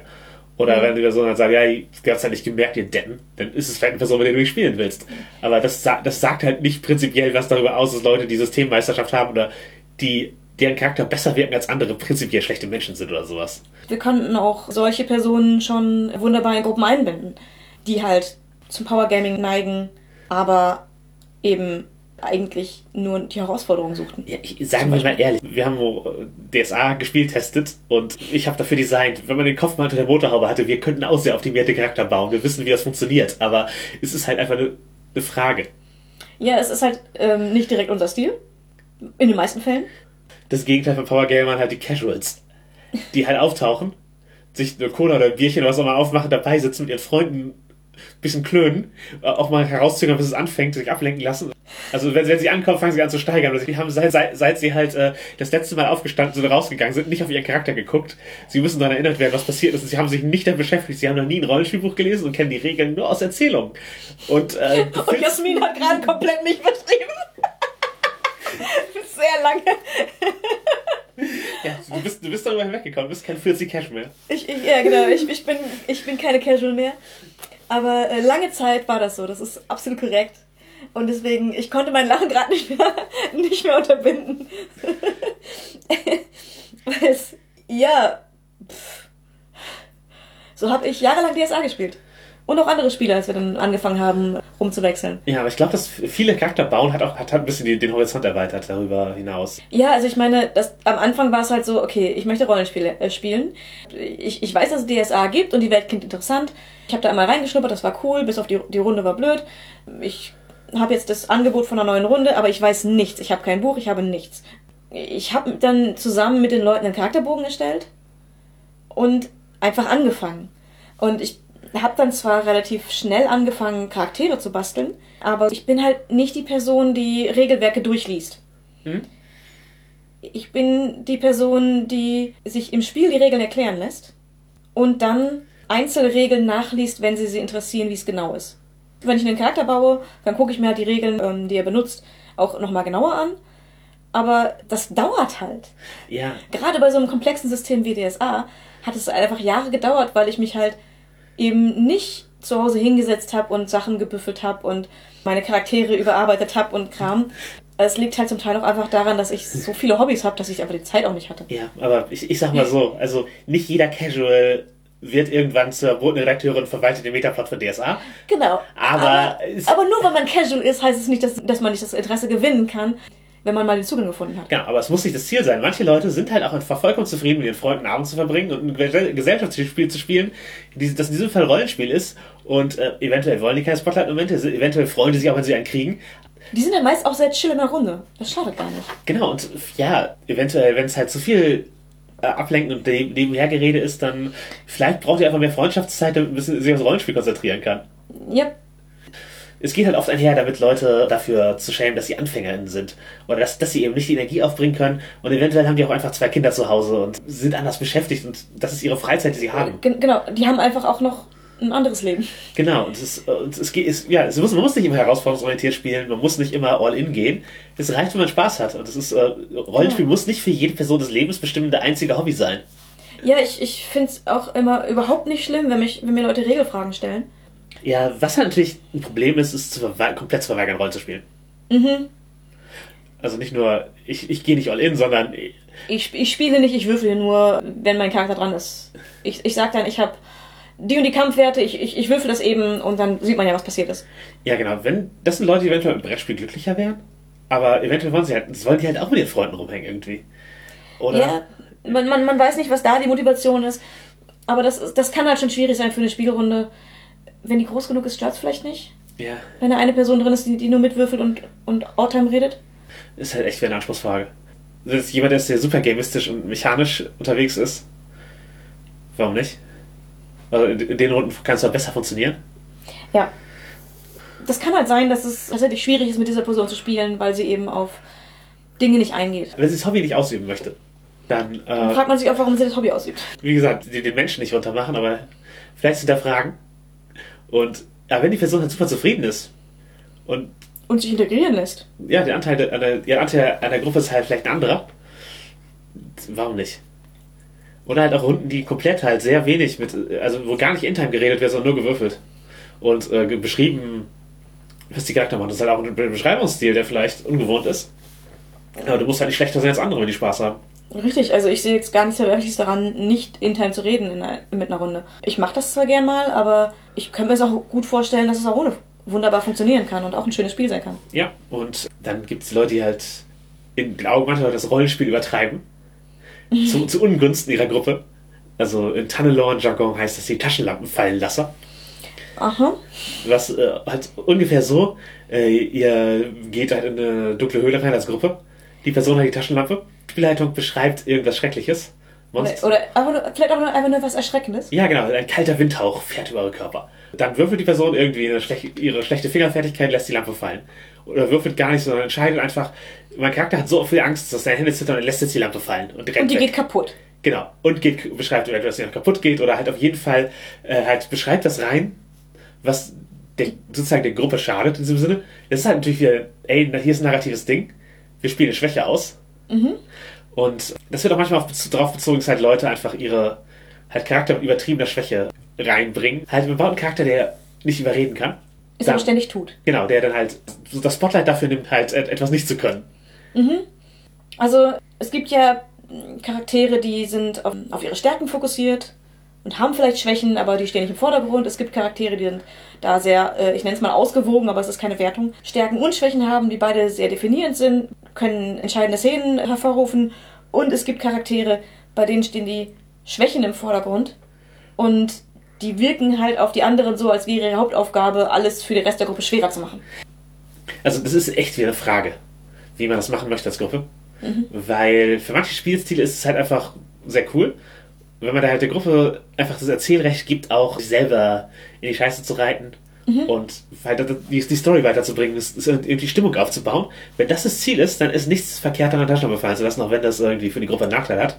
Aber dann braucht man zum einen das Vertrauen dass in die Spielleitung, dass sie einem das Spiel dafür nicht kaputt macht und das Vertrauen in die Mitspielenden, dass sie halt damit nicht Spotlight-Momente für Leute ruinieren, die gerade auf was hoffen. Ja. Ich glaube, da muss man sich untereinander entweder gut kennen, dass man das weiß, was man wem zumuten kann und Ja. so. Oder, oder einfach Zufall, dass es gut passt. Es gibt auch Spielsysteme, die es halt direkt belohnen, sagen wir Fate, wo du Gummipunkte dafür kriegst, wenn dein Charakter sich in Ärger äh, bringt. Genau, es gibt Systeme dafür, bei denen das sehr gut passt. Es gibt Systeme, wo es gar nicht passt. Die sollte man dann vielleicht mit dem Stil nicht spielen. Genau. Und es gibt Systeme, wo es passen kann, wenn die Gruppe passt. Genau, wo es wo es eine Absprachefrage ist. Ja. Genau, es ist halt eine, ist halt echt eine Frage, wo liegen die Erzählrechte und soll die Gruppe versuchen, das Optimum für sich rauszuholen, die Schwierigkeit auf der Spielleitung. Also wenn du herausforderungsorientiert spielst, ist es halt die Hölle für dich, wenn dir, wenn du so jemanden in der Runde hast. Wenn du narrativ spielst, also nationalistisch, muss das kein Hindernis sein. Richtig. Ja, es gibt aber einfach Systeme, wo, ey, ich bringe meinen Charakter hier richtig in Schwierigkeiten. Das, das Kernprinzip ist sowas wie Fiasko das, oder Ja. halt auch durchaus teilweise Vampire. Ist halt, du spielst halt wirklich, um deinen Charakter äh, leiden zu sehen und dann, dann ist es auch okay äh, zu entscheiden, dass er halt Dass er alle anderen mitreißt. Ja, das ist genau. Das, es ist halt dann immer die, die, die Sache, auf die Sache mit, dem, mit der Taschenlampe fallen lassen. Das kann halt sein, dass die ganze Gruppe da sitzt, boah, nee, ey, hallo, was soll der Scheiß? Oder es kann sein, dass die Gruppe da sitzt, boah, geil, mein Charakter ist jetzt voll am Verzweifeln, das ist ja voll unterhaltsam. Weiß man halt nur, wenn man mit den Leuten redet. Genau, gehen, gehen wir mal ein bisschen Speedrun-mäßig weiter. ähm, was halt auch ein klassischer Vorwurf ist, ey, du spielst nur vorgefechte Abenteuer. Du bist ein schlechterer Spielleiter. Ja, oder vielleicht liegt einem das Genre oder man möchte einfach den Metaplot erleben. Ja. Kein, kein Grund, jemanden zu schämen, ist einfach eine. Ja, ist außerdem, ist, ein Abenteuer selber entwerfen ist was anderes als Spielleiten. Ja, und Kreativität funktioniert unterschiedlich. Richtig. Ich meine, ich habe schon Abenteuer selber entworfen, aber ich muss gestehen, dass ich oft lieber aus Büchern leite, weil ich mehr so Casual-Spielerin bin. Ich mag halt die super langen Kampagnen lieber aus dem Buch, weil ähm, sozusagen Handlungskonsistenz über die Zeit aufzubauen, würde mir so viele Notizen im Vorfeld als bedürfen, dass ich da lieber was, äh, Schon an der Hand hast. ja, was, genau. Was du nur bearbeiten musst. Genau. Und nicht komplett alles. Also Genau, wo ich drauf, wo ich, wo ich halt äh, sozusagen immer wieder zurückschlagen kann, auch was passiert ist und so. Es geht mir oft allgemein so, weil ich halt relativ viel Notizen mache. Ich will halt gut vorbereitet sein. Dann das Power Gaming. Ist halt als, auch hier Parodie auf Power Gaming. Da geht es halt darum, möglichst schwache Charakter in einer möglichst dörflichen Umgebung zu spielen. Ist es halt einfach wieder eine eine Präferenz. Ist niemand gezwungen, Epic zu spielen, ist niemand gezwungen, dörflich zu spielen. Wenn du lieber überhaupt gar nicht auf dem niedrigleveligen Bereich anfängst, sondern direkt äh, mit in die Epic einsteigst, auch das ist nicht verkehrt. Niemand muss sich hochleveln, aber ist, gönnt euch einfach, was ihr wollt und spielt nicht mit Leuten, die es nicht wollen. Genau, da gibt's einfach ja, verschiedene Ansätze und alle sind valide. Genau, manchmal möchte man eben einfach immersiv die Welt durch Leute in einer kleinen Umgebung erleben und hat keine Lust auf die Epik und die Welt zu retten. Und manchmal möchte man in einer glitzernden Rüstung äh, Drachen ins Gesicht punchen. Mit der Hand? Als Mönch auf jeden Fall. Aber ja, dann gibt es halt natürlich, ähnlich wie bei den Abenteuern, die Frage, spielst du ein Spiel mit offenem oder spielst du ein Spiel mit kanonischem Hintergrund? Also das Schwarze Auge hat einen dichten kanonischen Hintergrund, da ist sehr viel beschrieben. Manche Leute sagen, ja, das kann man doch nicht spielen, das ist halt hier, jeder Da- Stein ist beschrieben, wo kann ich denn noch meine Kreativität einbringen? Genau. Ja. Jeder Baronssohn hat einen Namen, aber wie, wie soll ich denn jetzt meinen Prinzen spielen können? Ja. Ich will einen Prinzen spielen. Genau, das da- geht nicht. Halt die, die Bereitschaft, sich vom Hintergrund zu entfernen, ist da eine Möglichkeit. Oder die Bereitschaft, im Hintergrund zu interagieren und äh, Nischen zu finden, seine Charakter reinzubauen. Beides valide Spielstile. Ist es halt niemand ein schlechterer Mensch oder schlechterer Rollenspieler, weil er einen vorgefechten Hintergrund verwendet und das Spiel ist auch nicht per se schlechter, weil es das gibt. Es entspricht nur nicht deinem Geschmack. Du kannst das Spiel halt auch schlecht finden, aber la- lass die Fans des Spiels doch mal in Ruhe. Ja. Das, das Gegenteil ist halt der offene Hintergrund, wenn man eben äh, wenig bis keine Angaben hat oder Ja. nutzt. Es gibt ja auch Personen, die spielen DSA, aber die, ähm, die lassen den Hintergrund Hintergrund sein und spielen ohne. Ja, was, und es gibt halt Spiele, wo einfach die, die gemeinsame Welterschaffung wie einfach Teil des, des Spiels ist, wie bei wie den meisten Pop bei den Apocalypse-Spielen. Und das, das gibt natürlich wenig Halt. Also der Halt ist, dass der, der Rest der Gruppe sich schon was einfallen lässt, wenn ihr auf, wenn ihr auf eine Lücke stoßt. Ja. Manchen Leuten gibt es halt nicht die, die Sicherheit. Da ist dann halt viel Kreativität erfordert. Genau, es kann halt super Spaß machen. Ich kann Worldbuilding-Details reinschmeißen. Niemand hinterfragt mich, weil ich, ich sag das, ist es etabliert, dann ist es halt Teil der Welt und wir können uns da was ausdenken. Wir können die, wir können die Epik aufbauen. Als Spielleitung kann ich halt, ich kann alles machen. Ich kann halt so kosmologisch werden, wie ich will. Ich, es gibt keinen Metaplot, gegen den ich stoßen kann. Ja. Ich kann alles beschreiben, aber die Verantwortung ist dann halt auch sozusagen, also man muss die Kreativität aufbringen, es einzubringen. Ich denke, es ist wie bei einer, wenn man, wie man vor einer leeren Seite sitzt. Und für manche Leute ist, ist es halt, Erschreckend. Oder uninteressant. ja, oder halt einfach die Schreibblockade. Genau, wo, wo fange ich an? Die meisten von diesen Systemen geben einem da was. Genau, die geben. Die geben einem Fragen und da macht man das meistens auch nicht alleine, sondern mit den anderen zusammen. genau. Und ich glaube, da liegt oft auch ein Reiz daran. Also äh, für mich zumindest einfach mit der Spielrunde erstmal gemeinsam diese Welt zu erschaffen. Das ist dann nur eure Welt. Genau. Das ist, das ist halt, also viele betonen halt die, die Freiheit davon. Ja, das ist cool. Aber es ist auch etwas Besonderes, weil aus dieser gemeinsamen Erschaffung eine, eine eigene Welt entsteht, die nur aus euch entstehen konnte. Ja. Das ist was komplett Individuelles, Einmaliges, was nur in dieser Konstellation gerade entstehen konnte. Und das macht halt auch cool. Ja, dann gibt's natürlich Leute, die, also die, die beschäftigen mit Regeln als Kern ihrer Interaktion mit dem Rollenspiel nehmen. Nicht nur als Powergamer, sondern eher so als, du sagst Regelfetischisten. Ja, die Regelfetischisten. Der Rules Lawyer ist ein englischer Begriff, sind halt Leute, die einfach auf die Regeln beharren. Und prinzipiell, wenn man sich einigt, man spielt ein Spiel nach den Regeln, ist es nicht verkehrt, darauf zu beharren. Das ist ja eine der, eine der Säulen, die man aufgebaut hat. Man entscheidet sich darauf, da, dazu. Und wenn, wenn dann Fehler gemacht werden in den Regeln, ist es okay, darauf hinzuweisen. Ist halt wieder eine Frage, das, halt ein Maß zu finden, wenn man das hat und mit Leuten zu spielen, die auch Interesse dran haben, nach den Regeln zu spielen. Wenn du, wenn du als einzige Person darauf beharrst, dann wirkst du halt schnell spießig. Es gibt ja Systeme, wo es Regeln gibt, die, die fest sind und es gibt Regeln, die man dazu nehmen kann oder auch nicht. Ja, Und wenn du darauf beharrst, jede einzelne Regel davon zu benutzen, das tun halt viele nicht. genau. Damit kann man sich dann auch mal unbeliebt machen, weil man eben zu sehr in Regeldetails geht, die die anderen einfach nicht interessieren. Genau, aber wenn die ganze Runde sich in Regeln für Regeltests interessiert, du bist die einzige Person, die, ey, lass uns mal, lass uns hier mal Handwaven, ich habe keinen Bock drauf. Ich habe jetzt Ja. keine Lust nachzulesen, bitte nehmt das einfach hin. Ich, das, ja, Das wird auch schief gehen. Genau. Und es ist, es ist halt, wie auch vorher schon gesagt, es ist halt nicht das Problem, dass du es falsch machst. Es ist das Problem, dass es nicht zusammenpasst. genau. Und ja, dein Kick ist nicht mein Kick und so. Ja. Ja, ähm, dann gibt es den klassischen charakterfokussierten Spieler, der sozusagen, ich sag mal, in der Regel sehr simulationistisch durch seinen Charakter spielt und Also weder für, das wäre jetzt mechanisch viel vorteilhafter, wenn du das machst, noch, das wäre narrativ viel vorteilhafter, wenn du das machst, sich davon abbringen lässt. Mein Charakter würde es nie tun. Das ist halt der klassische Satz dafür. Ja. Die einfach so aus ihrem Charakter denken für das Spiel, dass sie nicht auf die Meta-Ebene wechseln wollen oder können. Ja. In die meisten Runden lässt sich so jemand integrieren. Aber es muss der passende Charakter sein. Also du, du kannst nicht jeden beliebigen Charakter mit dieser Einstellung spielen. Es muss ein Charakter sein, der auf das Abenteuer, was ihr spielen wollt, passt. Und es muss ein Charakter sein, der auf die Gruppe, die anderen Charakter, mit denen du spielst, passt. Wenn, das, wenn der Konflikt vorprogrammiert ist und du weißt, ich werde nicht zurückweichen. Ich bin, ich bin der Felserwart. Ich, ich spiele diesen Charakter bis zur letzten Konsequenz aus. Dann kann es sein, dass der Charakter einfach die Gruppe verlässt. Mhm. Oder du anderen Leuten das Spiel verdirbst und sie dazu zwingst, ihren Charakter zu wechseln, weil du nicht zurückweist. Und das ist natürlich dann ein Konfliktpotenzial. Aber generell ist es nicht falsch, einen soluzistischen Stance anzunehmen und durch den Charakter zu spielen und die Welt durch den Charakter zu erleben und sozusagen die Entscheidung da nur wenig anzupassen. Aber du brauchst halt eine Gruppe, die mit okay ist und du brauchst eine Spielleitung, die weiß, dass du das, dass du das tun wirst und die Bereitschaft darüber zu sprechen. Mhm. Und eventuell halt auch die Bereitschaft zu sagen, wie finden wir einen Weg, dass dein Charakter was macht, wenn, wenn ein Konflikt besteht. Und ja, also Kommunikation auf Spielerebene, aber halt prinzipiell, nur weil Leute durch ihren Charakter spielen, ist das erstmal. Also es kann für Leute das Spiel ruinieren, wenn man ihnen dann sagt, nee, reiß dich mal zusammen. Mach das doch einfach. Ja. Ich glaube, wir waren beide schon in solchen Situationen. Ja, brauchen, äh, brauchen wir jetzt nicht im Detail drauf eingehen. Aber äh, wir, wir neigen da im Zweifel auch zu, aber das, wir konnten es immer lösen. Ja, ich, ich bin halt letztlich doch immer Narrativistin genug, um die Storyentscheidung zu treffen wenn es darauf ankommt. Oder es gab eben eine Möglichkeit für einen Kompromiss. Genau. Wir hatten, wir hatten jeweils schon Konflikte damit, aber das ist kein Grund, es den Leuten vorzuwerfen, denn im Zweifel haben die aus der gleichen Perspektive gehandelt, entweder das oder halt aus ihrem Wunsch, die Story auf eine bestimmte Weise fortzusetzen. Wir, da sind wir wieder halt bei dem Vorgespräch und beim Konsent, mhm. der in der Rollenspielszene noch gar nicht so weit verbreitet ist. Also, manche sprechen ja vom Gruppenvertrag oder was auch immer, aber halt auch sowas abzusprechen. Was, was wollen die aus dem Spiel und äh, auf welcher Ebene möchte ich Entscheidungen treffen oder sowas? Mhm. Was mag ich nicht, was mag ich? Halt sowas, sowas abzusprechen, bevor man halt die Runde startet oder bevor man die Charakter erschafft, bevor man sich auf ein Abenteuer und Spielsystem festlegt, weil oft findest du halt einen, einen Middle so, wo du unterwegs bist. Ja.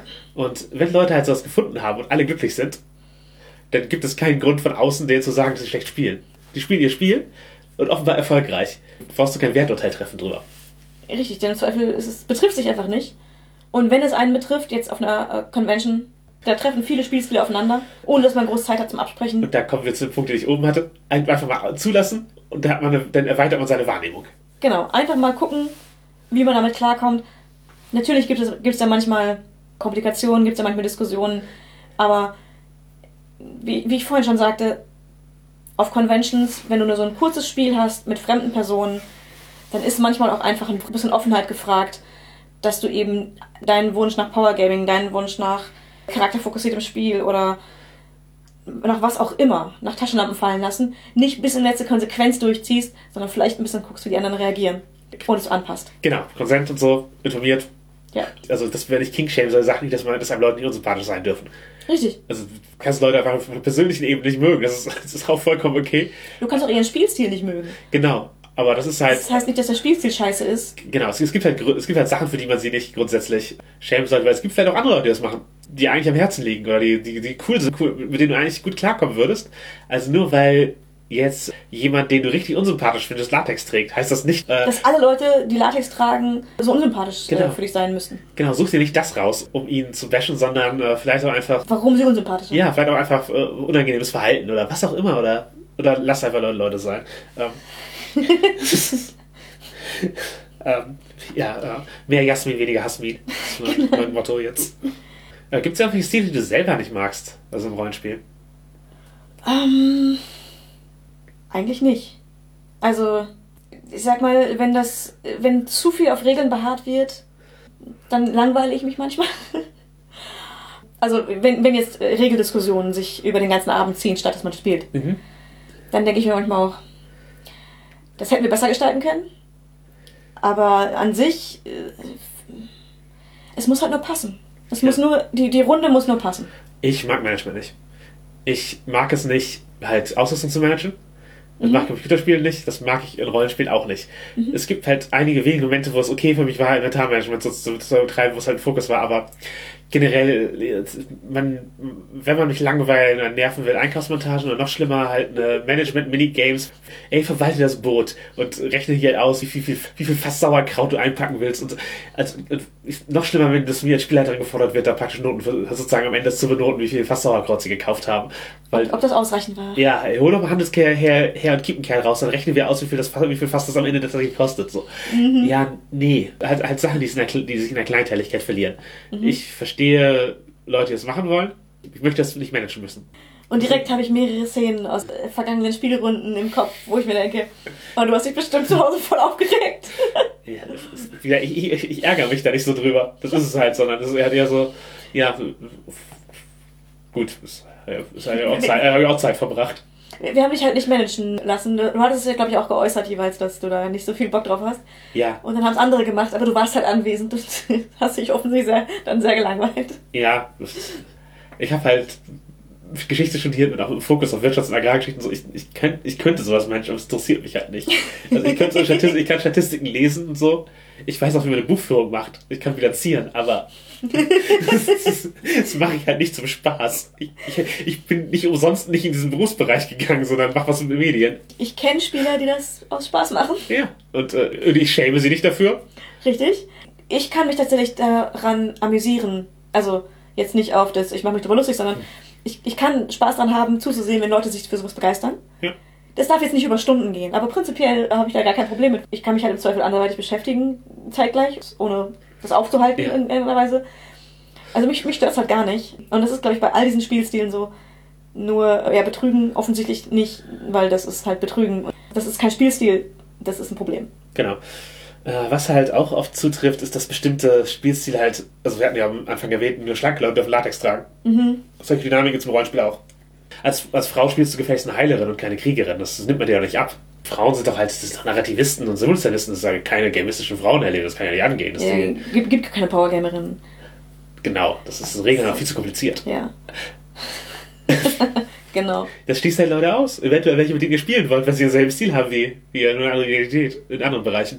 Ja, also das gibt es offensichtlich im BDSM auch, solche seltsamen Vorurteile. Ja, ja, das auf jeden Fall. Das halt hier, als Mann darfst du auch keine Gefühle zeigen. Du bist halt entweder du bist ein Sklave, der halt stoisch die Befehle ausführt und, und Schmerzen erträgt. Oder, oder der, der fiese Dom sein, der, der sadistisch ist und böse. Genau, eventuell halt auch zu Füßen deiner Herrin rumjammern, aber du darfst halt nicht irgendwie eine, Keine komplexe Person sein. keine komplexe Person sein, keine, keine Brad sein, keine Gefühle. Das ist also allgemein so ein Männerding. Zeig mal keine Gefühle, sei mal keine komplexe Person. Ja, ist Du halt, bist halt, du bist halt hier wie so ein alter Monitor, 16 Farben, das reicht. Und du brauchst dann nur ein Werkzeug, das ist halt, um Terry Pratchett zu zitieren, das ist die Axt, die wird halt auch zur Bad- und Zahnpflege verwendet. Also, ja, das ist offensichtlich Bullshit. Und ich, ich, ich hoffe, ihr alle könnt den Sarkasmus, den wir da reinlegen, verstehen. ja, genau, halt, so, so Kings haben halt auch echt kein, kein Geschlecht oder so. Es ist halt eine. Also, und man sollte halt auch Leute, die halt, wenn sie irgendwie dafür, dass sie sowas wie eine Geschlechterrolle brechen, da mit einem, die ihr euch eingebildet habt. Ja, wahrscheinlich, wahrscheinlich hattet ihr Unrecht, nicht die Leute. Die das Ja. machen, die, die, die, nicht die sind falsch. Ja, nicht die sind falsch. Ja. Ja, im auch BSM gibt es halt zahlreiche Kings, die eher einen unbeliebten Ruf haben, würde ich mal sagen. Oder mit Ja. denen wir Probleme haben. Es halt eine Sache, über die sich oft lustig gemacht wird. Also nicht, nicht so direkt, das ist moralisch falsch, das zu tun. Sondern eher das ist albern. Ja, es ist albern. Das sind Kings, die nicht erfüllbar sind. Sachen, die in der Vorstellung sind. Um halt zur Fantasy zurückzukommen. Sex mit Monstern. Oder Fabelwesen. Ja, Oder BDSM mit Monstern oder Fabelwesen. das ja, würde ich mal bei Sex mit einordnen, das ist grob.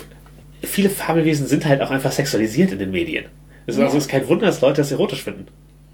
Das bestes Beispiel beim Witcher, sowohl in der Serie als auch äh, im, in den Spielen, als auch in den Büchern, werden Dryaden in irgendeiner Weise als sexy dargestellt. Oder als sexuelle Fantasie von Personen dargestellt. Und ja nun, ich würde behaupten, das ist mehr so unrealistisch, Sex mit einer Dryade zu haben. Genau, man kann sich im Cosplay vielleicht annähern, aber man wird halt nicht Sex mit einer Dryade haben. Genau. Und wenn du halt irgendwie Smaug den Drachen sexy findest, weil er, weil er eine Cumberbatches Stimme hat, ist das auch nicht erfüllbar. Oder Tentakelmonster, all dieser ganze, dieser ganze Kram. Es gibt da tausend Pornobilder, meistens gezeichnet dafür. Ja, Und du brauchst dich nicht drüber lustig machen, dass Leute es gut finden. Lass sie doch. Und wenn ihr darüber wissen wollt, wie man sich sozusagen der Erfüllung annähert, dann hat der Not Vanilla Podcast da einfach Folgen aufgenommen. Ich finde es halt irgendwo interessant. Jetzt nicht im Sinne von, das ist mein Kink und nicht im Sinne von, das sind ja merkwürdige Wesen, diese Leute, die sowas sexy finden.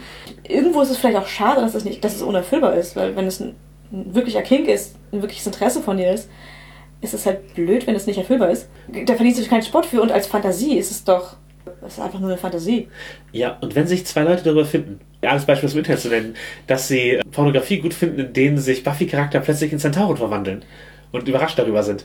Wenn das deren Ding ist und sie sich gegenseitig dafür abfeiern, schön, dass ihr euch gefunden habt. Absurdes Treffen, dass das zwei Leute gibt, die eine, eine so spezifische Sache gut finden und sich darüber kennenlernen. Aber ist doch großartig. Ja, genau. Und letztlich, wo wir, wo wir Buffy sagen, äh, Sex mit Prominenten ist halt genauso eine, eine Fantasie, die nicht erfüllbar ist. Ja. Lass die Leuten einfach ihre Fantasien und so gut soll gut sein. Richtig. Und wenn sie sich davon Bilder zeichnen, Ja. cool. Ja, Je hübscher die Bilder sind, desto besser, aber lasst euch nicht aufhalten. genau. Und auch schämen auch da keine Casuals, wenn Leute einfach, also wenn sie es wenn sie es irgendwie zum Ausdruck bringen, haben sie es zum Ausdruck gebracht. Schön. Es ist halt, wahrscheinlich geht es ihnen nicht darum, dass sie das nächste Rembrandt werden. Wahrscheinlich nicht. Und wenn sie das Bild sexy finden, können sie das Bild sexy finden. Das, ja, es ist wie, wie ein Rollenspiel. Es mag dir vielleicht schlecht vorkommen, aber eigentlich war es erfolgreich, weil es, sie haben ihr Ziel erreicht. Richtig. Kommen wir zu einem Thema, an dem wir sehr gut zeigen können, wo verschiedene Probleme liegen, das aber nicht ganz leichte Kost ist. Inhaltswarnung, Anspielung auf sexuelle Gewalt. Genau. Reden wir kurz über Rape Play. Definiere du bitte, was das ist. Rape Play oder Vergewaltigungsspiel. Offensichtlich ein äh, Paradox in Worten. Es geht darum, um die Fantasie, überwältigt zu werden oder zu überwältigen im körperlichen Sinne und sexuelle Handlungen zu erzwingen. Im Konsent. In der Fantasie ist es halt sehr wichtig, dass das etwas ist, was alle Beteiligten toll finden. Ja, ist eine Metaebene da drin, eine ganz starke. Genau. Und es ist offensichtlich schwierig. Ja, ich ertrag's nicht. Also, ich ertrag nicht, äh, Details darüber zu erfahren, zum Beispiel. Das ist halt eine der Sachen, die mich, äh, obwohl ich keine sexuellen Gewalterfahrung persönlich gemacht habe, trotzdem, äh, also ich würde mal sagen, triggern, auch im, im Sinne von, das kann mich bis zur Panikattacke bringen, mich gedanklich näher damit zu beschäftigen. Und ich bin das genaue Gegenteil, denn tatsächlich habe ich Fantasien in die Richtung. Genau, ich gehe da einfach gar nicht ins Detail. Das ist tatsächlich eine relativ häufige Fantasie, würde ich sagen. Es gibt einige Leute, die da auch Dinge ausleben, tatsächlich. Und es gibt offensichtlich sehr viele Leute, die damit sehr große Probleme haben. Nicht nur, dass, dass sie das nicht tun wollen, sondern auch, dass sie darüber nichts hören wollen, nichts sehen wollen, nicht damit konfrontiert- konfrontiert werden wollen. Und das aus gutem Recht.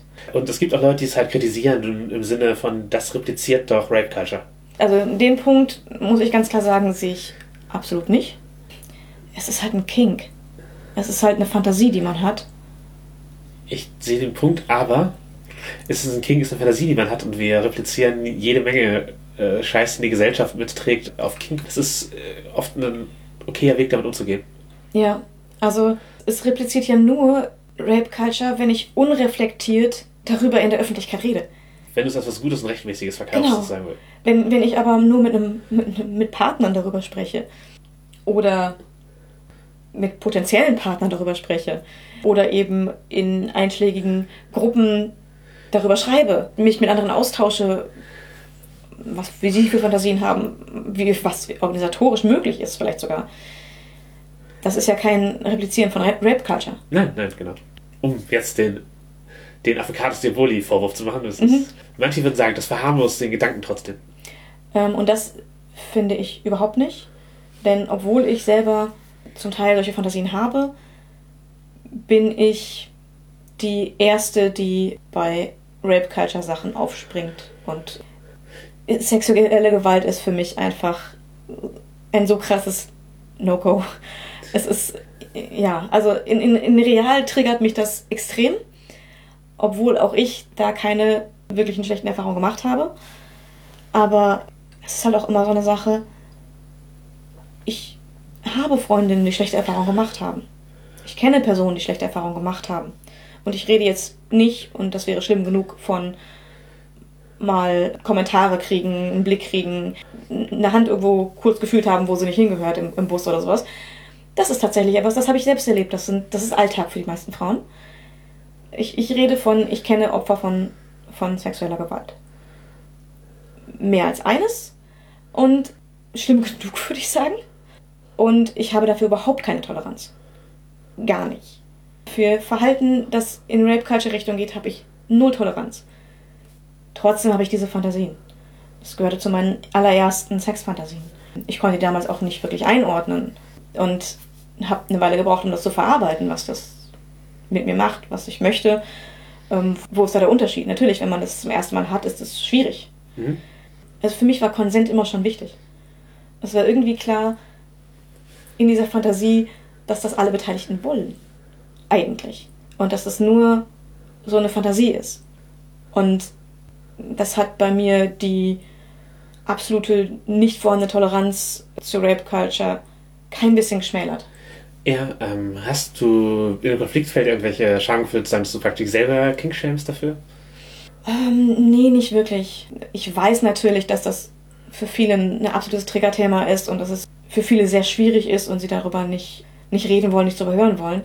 Und entsprechend versuche ich zumindest damit sehr vorsichtig umzugehen. Mit gerade mit Leuten, die ich noch nicht gut kenne, in größeren Gruppen und ähnlichem, dass ich da eben niemanden mit konfrontiere, der das äh, nicht seinen Konsens so gegeben hat. Ja, genau. Also da, wir halt sozusagen gute Freunde sind und über die allermeisten Dinge reden, ist das äh, ja ein Thema, wo wir, also wir, wir wissen sozusagen, wie die andere jeweils dazu steht und wie viele Details sie klarkommt und haben da bisher keinen Konflikt gehabt, dass es äh, zu viel geworden wäre in irgendeine Richtung oder zu ich hoffe, du hast dich nie gekingshamed gefühlt, wenn ich was Nein, überhaupt hätte. Nicht. Genau.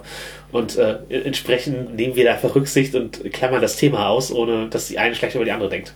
Genau. Und ohne dass wir uns getriggert oder irgendwie uns gegenseitig schlechte Gefühle gemacht hätten.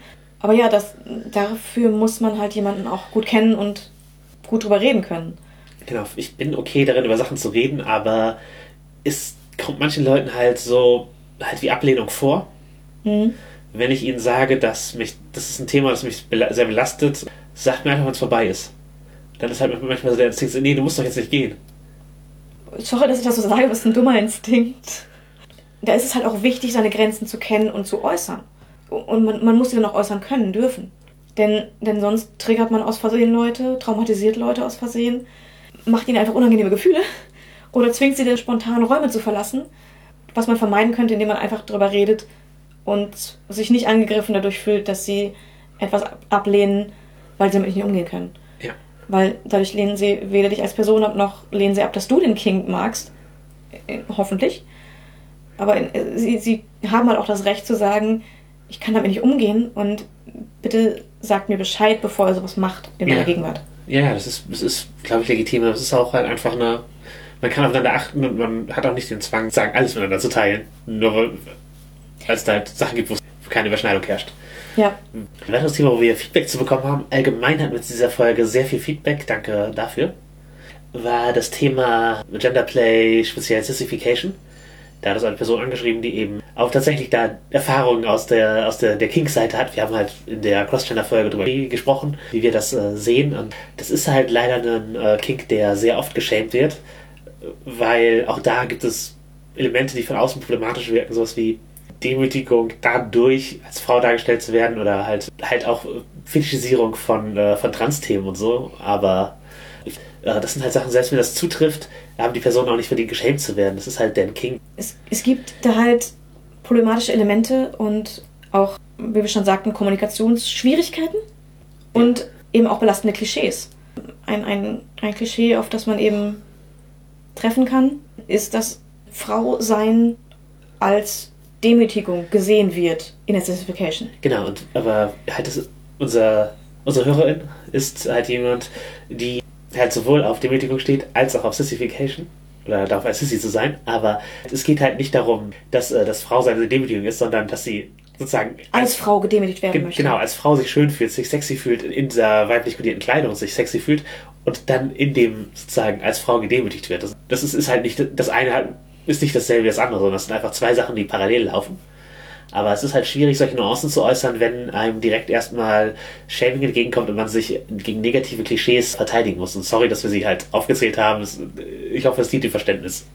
Ich, ich hoffe auch, denn ja, ohne, ohne das Klischee zu kennen, kann man die Unterscheidung nicht verstehen. Es ist aber allgemein ein Punkt, dass halt, also auch gerade diese Bereiche, wo halt Geschlechtsidentität und Kink und so miteinander lagern und manchmal nicht trennbar sind, ist in der Queer-Szene etwas, was man, wo wir, glaube ich, darauf achten sollten, äh, Leuten nicht für ihre Labels zu schämen, auch wenn sie veraltet werden für dich. Ja. Wenn jemand halt sagt, ja, ich bin Crossdresser, dann kann es halt sein, dass es einfach das Label ist, das sie für sich angenommen hat, was sie verstanden hat. Und dann ist es halt nicht dir, ihr das abzusprechen. Du kannst dir erzählen, wie du dich verstehst. Und eventuell kennt man, ja, eigentlich meinen wir das selber, aber das ist, du, hast, du kannst Leuten nicht verpflichten, ihr Label zu ändern, dass sie eventuell 20, 30 Jahre benutzen. Genau wie transsexuell. Wenn du das für dich verstanden hast, dann ist es halt ein Begriff. Also Cis-Leuten würde ich nicht sagen, dass transsexuell ist auch okay, nennen Leute einfach so, sondern es ist, ist veraltet. Aber wenn Leute sich so verstehen, dass ihre eigene Identität ist, dann ist es nicht an mir, das ihnen abzusprechen. Richtig, das äh, Labels wählt man ja doch einfach immer selbst. Und die sind in Ordnung. Ja, was, was auch immer als Erklärungsmodell für einen funktioniert. Und weil es, Geschlechtsidentitäten sind komplex und eine ist nicht valider als die andere und dann sollen die Leute eben sich lernen, wie sie wollen. Es ist auch hilfreich, da nicht sofort in Abwehrhaltung zu gehen, sondern eher vielleicht zu verstehen, was sie damit meinen, warum die sich so nennen und auch ein Verständnis für, ich sag mal, vorhergehende Generationen von queeren Menschen zu behalten, indem man ihre Labels versteht. Ja. Genauso, ich meine, wir haben, wir haben es vorhin schon gesagt. Wenn man das Gefühl hat, geschämt zu werden, oder äh, wenn man das Gefühl hat, was versehen jemanden geschämt zu haben, kommuniziert miteinander. Denn die jemanden zu schämen oder sowas einfach stehen zu lassen, wenn man das Gefühl hat, sowas ist passiert, hilft niemandem. Ja, ich würde, wenn du dich zu tief verletzt fühlst, dich nicht in die Pflicht nehmen, Leute, die dich absichtlich verletzt haben, anzusprechen, da irgendwie eine, eine Einigung zu suchen. Richtig. Äh, das kann halt auch das Ende des Gesprächs sein. Aber wenn du dich gekränkt fühlst, aber halt denkst, eigentlich die Person, war doch die Person doch ganz nett, was soll das jetzt? Warum fühle ich mich jetzt so schlecht durch die Äußerung von ihr? Ist vielleicht das Gespräch suchen, ja, hilfreich? Ja, da kann Kommunikation sehr hilfreich sein. Oder halt, wenn man gerade in so einem Rollenspiel-Ding ist, wo man einfach Sachen nicht versteht, wo Spielstile halt aufeinandertreffen und man das Gefühl hat, dass die spielen noch nicht richtig. Ähm, halt den Stigma durchbrechen, nachfragen, warum die so spielen, wie sie spielen und dann sehen, ob man miteinander spielen kann. Vielleicht auch immer fragen, wohin ihr Spiel gerade gehen soll. Genau. Und einfach sich im Kopf behalten, dass nicht alles für alle ist. Ja. Es ist ja leider so, nicht jeder kann alles verstehen, nicht jeder kann alles genießen, was jemand anderes toll findet. Oder irgendwo auch zum Glück, sonst hätten, hätten alle Leute alle Hobbys und niemand hätte mehr Zeit für was. ja. Aber es gibt eben unterschiedliche Vorlieben, unterschiedliche Kings, unterschiedliche Möglichkeiten des Verstehens und auch, auch unterschiedliche Arten von Reaktionen, wenn man auf etwas trifft, mit dem man nichts anfangen kann oder das man nicht versteht oder dass man, wenn man es mit sich selber vorstellt, erstmal unangenehm findet. Und dass diese Reaktionen muss man hinterfragen, aber ja, es erfordert halt einfach ein bisschen Toleranz und Akzeptanz und, und Offenheit von uns allen, um möglichst wenig zu King-Shamen aus Versehen. Aus Absicht schon mal bitte gar nicht. Und vielleicht auch nicht jede Äußerung, die nicht yay geiler Kink ist oder yay geiler Spielstil ist, gleich ein absichtliches King-Shame zu verstehen. Genau, und jemand, der anders spielt, greift euch damit nicht an. Genau. Es gibt natürlich auch Grenzen, also wo auch wir halt sagen würden, ey, das ist, ist schon nicht mehr okay, mhm. das so auszuüben. Halt Kings, wo andere Leute absichtlich verletzt werden. Also, bei, also wo es nicht mehr konsensuell ist. Da, genau, ist es, da, da, ist es, manche würden sagen, das ist kein Kink mehr. Auf jeden Fall ist es, da, da finde ich halt dann, da finde ich halt das, das out zu callen auch einfach äh, richtig und sinnvoll, halt wenn es so, halt, das ist nicht konsensuell, was du da machst. Das ist, du verletzt halt Leute oder du, du machst das mit Leuten gegen ihren Willen. Das ist, das ist kein richtiges BSM. Weil in der Tat dann nicht, weil der Konsent fehlt. Richtig. Und wir reden jetzt nicht davon, dass eben tatsächlich zwei Personen das miteinander machen und, und eine den Konsent nicht gegeben hat. Wir reden auch von solchen Sachen, wo auf Veranstaltungen etwas gemacht wird, wo Leute einfach durch Anwesenheit hineinbezogen werden. Denn beim Rollenspiel und beim BDSM ist es so, wenn du anwesend bist, bist du in, in gewissem Maße beteiligt. Genau, du kannst, du kannst eigentlich anwesend sein, ohne es ohne teilzunehmen oder zumindest ohne es, es wahrzunehmen. Und äh, manche Sachen sind halt, gerade wenn sie eben sozusagen mit der, mit der Umgebung spielen, wird man halt zum Mitspielenden. Manche Dinge sind eben triggernd oder unangenehm, wenn man sie sieht oder hört. Und da würde ich sagen, müssen dann auch die Umstehenden geschützt werden. Ja, um halt auf unser Beispiel zurückzugehen, ich würde halt Play in der Öffentlichkeit. Selbst in der Öffentlichkeit einer, einer Genau, BDSM-Veranstaltung. genau, jegliche Öffentlichkeit. Auf, auf, auf, sprechen wir von der Öffentlichkeit einer BSM-Veranstaltung. Ich würde Rapeplay da nicht sehen wollen, es nicht erwarten. Ich würde, es wäre wär viele wahrscheinlich schwer, es einzuordnen, je nachdem, wie plastisch es dargestellt wird. Genau, es gibt, soweit ich weiß, Veranstaltungen, wo in der Ankündigung schon steht, dass sowas in Ordnung ist und dass man damit umgehen können muss, wenn man kommt. Genau. Das, Dann ist man vorbereitet Genau, dann, dann, und geht im Zweifel nicht hin, wenn es einem Genau, dann kann ich meinen Konsent nicht geben, indem ich nicht hingehe. Genau. Genau so würde ich halt an einem Rollenspieltisch eine Szene expliziter sexueller Gewalt halt, also ich prinzipiell würde die sowieso nicht schildern, weil ich das nicht möchte. Aber, du würdest auch einem Spieler, der anfängt, sowas zu schildern, sagen, bitte nicht. Genau, und ich würde auch äh, das nicht auf einer Con-Runde machen, speziell. Also wenn, wenn ich aus irgendeinem Grund das Bedürfnis hätte, es zu tun, würde ich das in einer privaten Runde machen, mit informiert konsensuellen Menschen und nicht auf einer Convention, wo Leute am Nebentisch sitzen und das mithören können. Ja. Weil dann mache ich die zu Teilnehmenden. Genau. Was halt immer wieder angesprochen wird und wo ich auch eine Meinung zu habe, ist Nazi-Uniform als Fetisch. Allgemeine Uniform als Fetisch finde ich schon schwierig, das ist halt nicht meine. Also, also es gibt Uniformschnitte, die ich attraktiv finde, aber das sind meistens welche, die viel Symbolik verloren haben über die Zeit, also irgendwelche historischen Sachen. Aber jetzt Nazi-Uniform. Ja, ge- f- für mich geht es auch gar nicht. Ja, ich, ich, ich sehe halt nicht ein, dass ich das ertragen muss. Ähm, richtig. Wir wären beide Personen gewesen, die wahrscheinlich. Also ich hätte mich verstecken können. So, äh, an sich wären wir beides Personen, die verfolgt worden wären. Genau. Also, wenn der Faschismus Und das nur- wiederkommen sollte, sind wir qua dieses Podcasts bereits verfolgbar. Genau. Und das ist nur zwei Generationen her. Das ist halt nicht in dunkler Vergangenheit vor tausenden Jahren. Das ist nicht lang her. Ja. Ja, also für mich ist es real belastend, Leute zu sehen, die Nazi-Uniformen tragen. Muss ich da differenzieren, dass das vielleicht nur ein Kink für den ist und der das total reflektiert? Nee, ich glaube nämlich nicht. Also ich glaube, ich muss, ich muss ihn jetzt nicht als Mensch ablehnen, aber Aber die Person muss das auch nicht in einer Weise tragen, dass es äh, Unbeteiligte mitbekommen können. also ich sehe keinen Anspruch darauf, auf einer Party, selbst wenn da steht, dass Uniform Fisch okay ist, eine Nazi-Uniform zu tragen. Ja. Also ich würde, ich niemand, also ich wäre wahrscheinlich erstmal verunsichert Poliz ja, eine Polizeiuniform, wenn die plastisch genug ist, wirklich Polizist ist, der ja gerade die Party untersuchen möchte, oder Polizist oder halt, ob das ein Teilnehmender ist. Aber äh, ich, das würde ich jetzt halt, das nehme ich hin wahrscheinlich. Aber jetzt eben tatsächlich von von halt völkermörderischen Regime eine Uniform tragen, ein Symbol, das, das zu seinem Symbol zu machen. Im äußeren Auftreten. Und wahrscheinlich, indem ich eine Person nicht kenne. Es kann mir niemand erzählen, dass es nicht getragen wird, um gesehen zu werden für ein Shock-Value. Und sozusagen, es wird also praktisch getragen, damit ich das sehe. Und damit werde ich zur Teilnehmerin in diesem Kink. Und äh, ja, das möchte ich nicht. Also wenn ich Nazi-Uniform auf einer Party sehen würde, würde ich total zur, zur Veranstaltung gehen Und das, und ja, und denen halt einfach sagen, was da was los dass man sich damit unwohl fühlt. dass ich mich damit, dass ich mich damit unwohl fühle, dass eventuell dass das verfassungsfeindliche Symbole sind, die da getragen werden. Und Aber äh, selbst wenn nicht, selbst wenn die Symbole weg sind, aber es klar als genau, Nazi-Uniform es zu ist einfach es ist einfach eine SS-Uniform ohne Symbole. Also ich, äh, gut, ich habe jetzt auch selbst keinen Uniformenfetisch, aber prinzipiell denke ich mir auch so, gut, wenn du das sexy findest, bitte. Aber ich frage mich halt auch, wie sehr kann man eine Nazi-Uniform fetischisieren, ohne selber Nazi zu sein. Ja, das ist die Frage, wie, wie sehr kann man Vergewaltigung fetischisieren, ohne Rap-Culture zu befördern? Das ist eben, es, Es- gibt problematische Aspekte in vielen Kinks, aber das ist halt Richtig. einer der, also ich sehe halt nichts außer das Problem. Ja. Und das mag Kink-Shaming sein oder irgendwas, aber ich, also Kann, man nicht eine andere Uniform finden? kann man das nicht zu Hause machen. Also es ist halt, Genau, also, wenn, wenn, man, wenn man die Uniform so toll findet, das kann man ja zu Hause machen. ja, Geht uns in diesem, auch in diesem Punkt ja nicht darum, dass wir den Leuten verbieten wollen, das prinzipiell zu tun. genau. Was ich Leuten aber gerne verbieten möchte, ist es so zu tun, dass ich es sehen muss. Ja, es, genau, es ist halt ein, ein Konfliktpunkt, weil ich denke, schlechtere Menschen die Nazi-Uniform tragen. Ja. Und ich, ich möchte mich auch nicht schlecht dafür fühlen, schlechtere Menschen zu, zu denken, die in der Öffentlichkeit Nazi-Uniform tragen und äh, den Tod von Millionen Menschen fetischisieren. Ja. Aber generell ist es ist halt einer von den Grenzbereichen, wo, wo King-Shaming tatsächlich auf reale Issues trifft.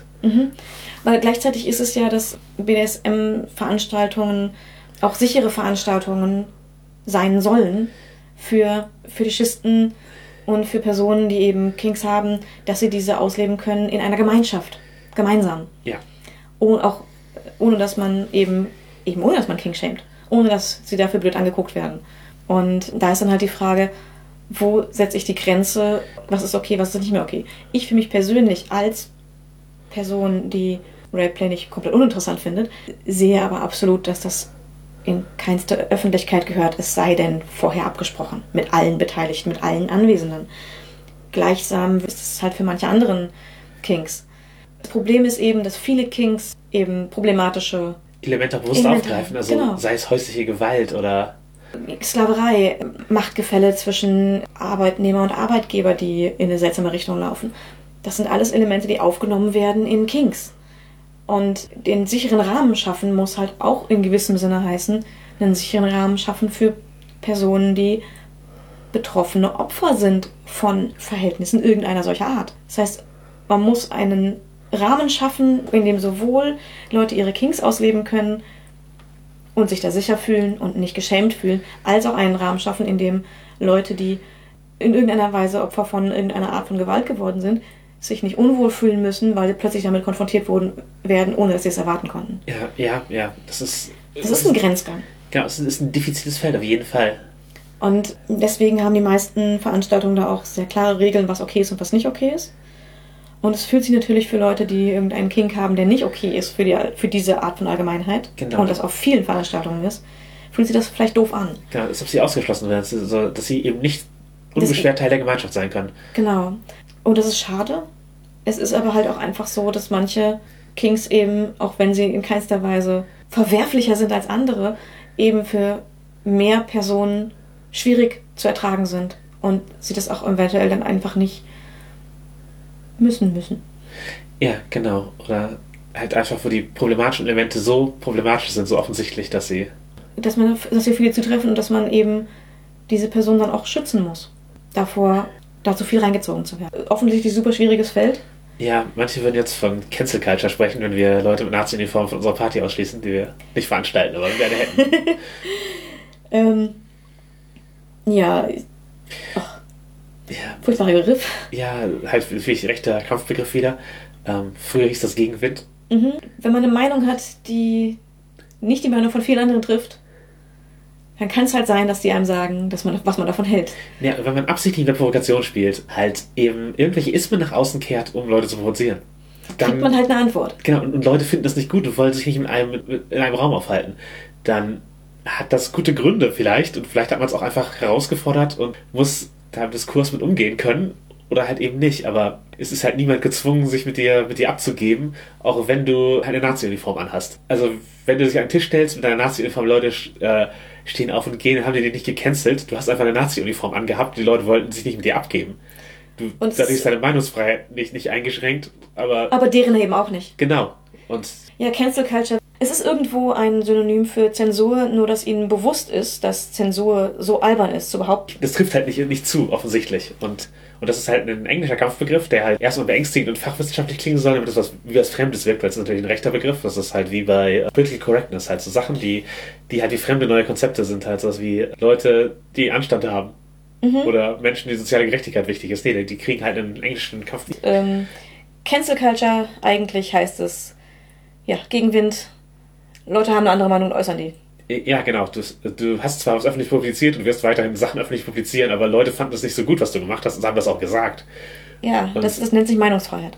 Ist, ja, auch, auch das. In, in, in beide Richtungen. Diskurs. Das, genau, Diskurs. Ja, und wenn halt organisierte Demonstrationen gegen Inhalte, die nicht äh, rechtsgerichtet sind, passieren, dann wird nicht von Cancel Culture gesprochen. Ja. Da sind, muss man Sorgen und Nöte ernst nehmen. Mhm. Und das ist halt, das ist der qualitative Unterschied und deswegen ist das ein scheiß Begriff. und ich finde es manchmal auch okay, auch die ironische Verwendung von, von Ismen, die provokante Verwendung von Menschenfeindlichkeit aus öffentlichen Räumen auszuschließen oder einfach halt nicht, nicht in seinem Umfeld zu dulden, der Gegenrede zu stellen. Das äh, finde ich okay. Und das ist auch nicht zwangs ist nicht dasselbe wie King-Shaming.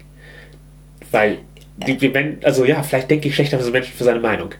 Vielleicht Aber dann ist es vielleicht eher seine Meinung als, Die als weiß- sein Kink. die Weise, wie, er es nach draußen stellt. Genau. Ja. Und prinzipiell hätte ich nichts gegen Uniformfetisch, aber wenn er das zu Hause trägt, okay. Aber er muss es, er kann es halt nicht konsequenzlos öffentlich äußern. Genau wie halt jemand antisemitische Meinung haben kann. Das macht ihn mir unsympathisch. Ich kann ihn nicht daran hindern, zu Hause antisemitisch zu denken oder, oder das auch zu äußern. Aber wenn er es mir gegenüber äußert oder in der Öffentlichkeit trägt, dann. Dann muss er mit Gegenwind rechnen. ja, genau. Ich glaube, das ist manchmal auch ein Problem, dass Leute glauben, sie werden Kink geschämt, dabei werden ihre Meinungen hinter dem Kink hinterfragt. Ja, oder die Art, wie sie ihn ausüben. Genau, wie sie, ihn- wie sie ihn anderen präsentieren.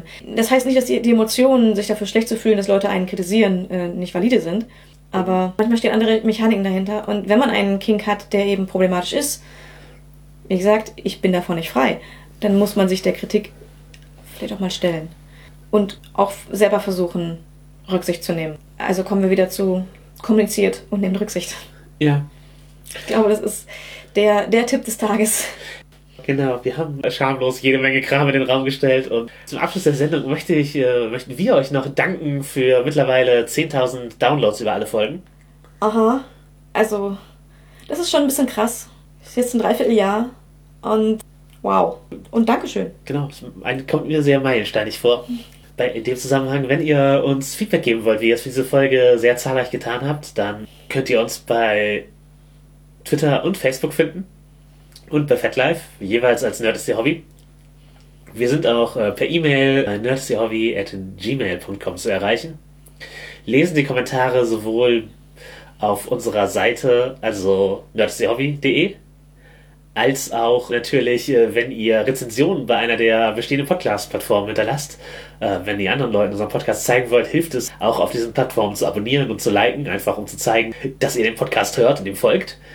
Und noch viel mehr hilft es, äh, wenn ihr Menschen Shoutouts gebt, also einfach über unseren Podcast erzählt, dass er euch gefällt, dass ihr einen von 10.000 Downloads getätigt habt, mindestens, und dass, ich, dass sie sich da anschließen sollen, dass sich das, äh, das Ganze lohnt. Also sprecht über den Podcast, auch wenn es ein Guilty Pleasure ist, äh, gebt es einfach mal zu. genau wie wir halt auch je, versuchen, jede Sendung irgendwas äh, mit einem Shoutout zu versehen, um deren Reichweite zu steigern und zu zeigen, dass wir es mögen. Äh, ich würde heute den Podcast Frauen reden über Fußball shoutouten, weil Fußball ist etwas, wofür man sowohl in der Nerd-Szene als auch in der Queer-Szene öfter mal geschämt wird, es zu mögen. Es gilt halt ja, als etwas, was man, was unfein ist, so. Ein, ein übler Assi-Sport, so. Ich glaube, weniger dafür Sport zu treiben, sondern vor allem äh, für das Phantom. Ja, ja, genau, fürs Phantom. Fürs Phantom. Weil ich habe noch nicht erlebt, dass man für sportliche Betätigung geschämt wird, aber für dafür zu äußern, dass man großer Fan ist und etwas Fernsehen oder Radio verfolgt, äh, zu Spielen geht und sich das anschaut, da gibt es da manchmal schon so eine Ja, ist Unver Unverständnis. Und Unver äh, aber Unverständnis ist ja prinzipiell nichts Schlechtes, aber ja, auch Ablehnung. auch, auch Ablehnung. Genau, aber im Grunde ist halt, ist halt meiner Interessen, über die ich, dass ich in diesem Podcast wenig rede. Vielleicht kommen wir da irgendwann mal zu. Ja, ich mache gerne eine Fußballfolge. Darfst du mir über Fußball erzählen, von dem ich äh, exakt so viel weiß, wie ich wissen möchte? Ja, ob, ob ich, ob, wir existiert. könnten uns 90 Minuten geben und am Ende bist du vielleicht Fan, keine Ahnung. Das bezweifle ich stark. So oder so. Frauen reden über Fußball, gibt es als Podcast, da reden die oft darüber. Das, äh, ja, Ich weiß jetzt nicht, ob die so froh sind, so eine Folge Schau Shoutouts zu kriegen, heavy wie die Themen sind, aber äh, ist ein Guilty Pleasure von dir. das äh, eben nicht. Das, Eben, genau.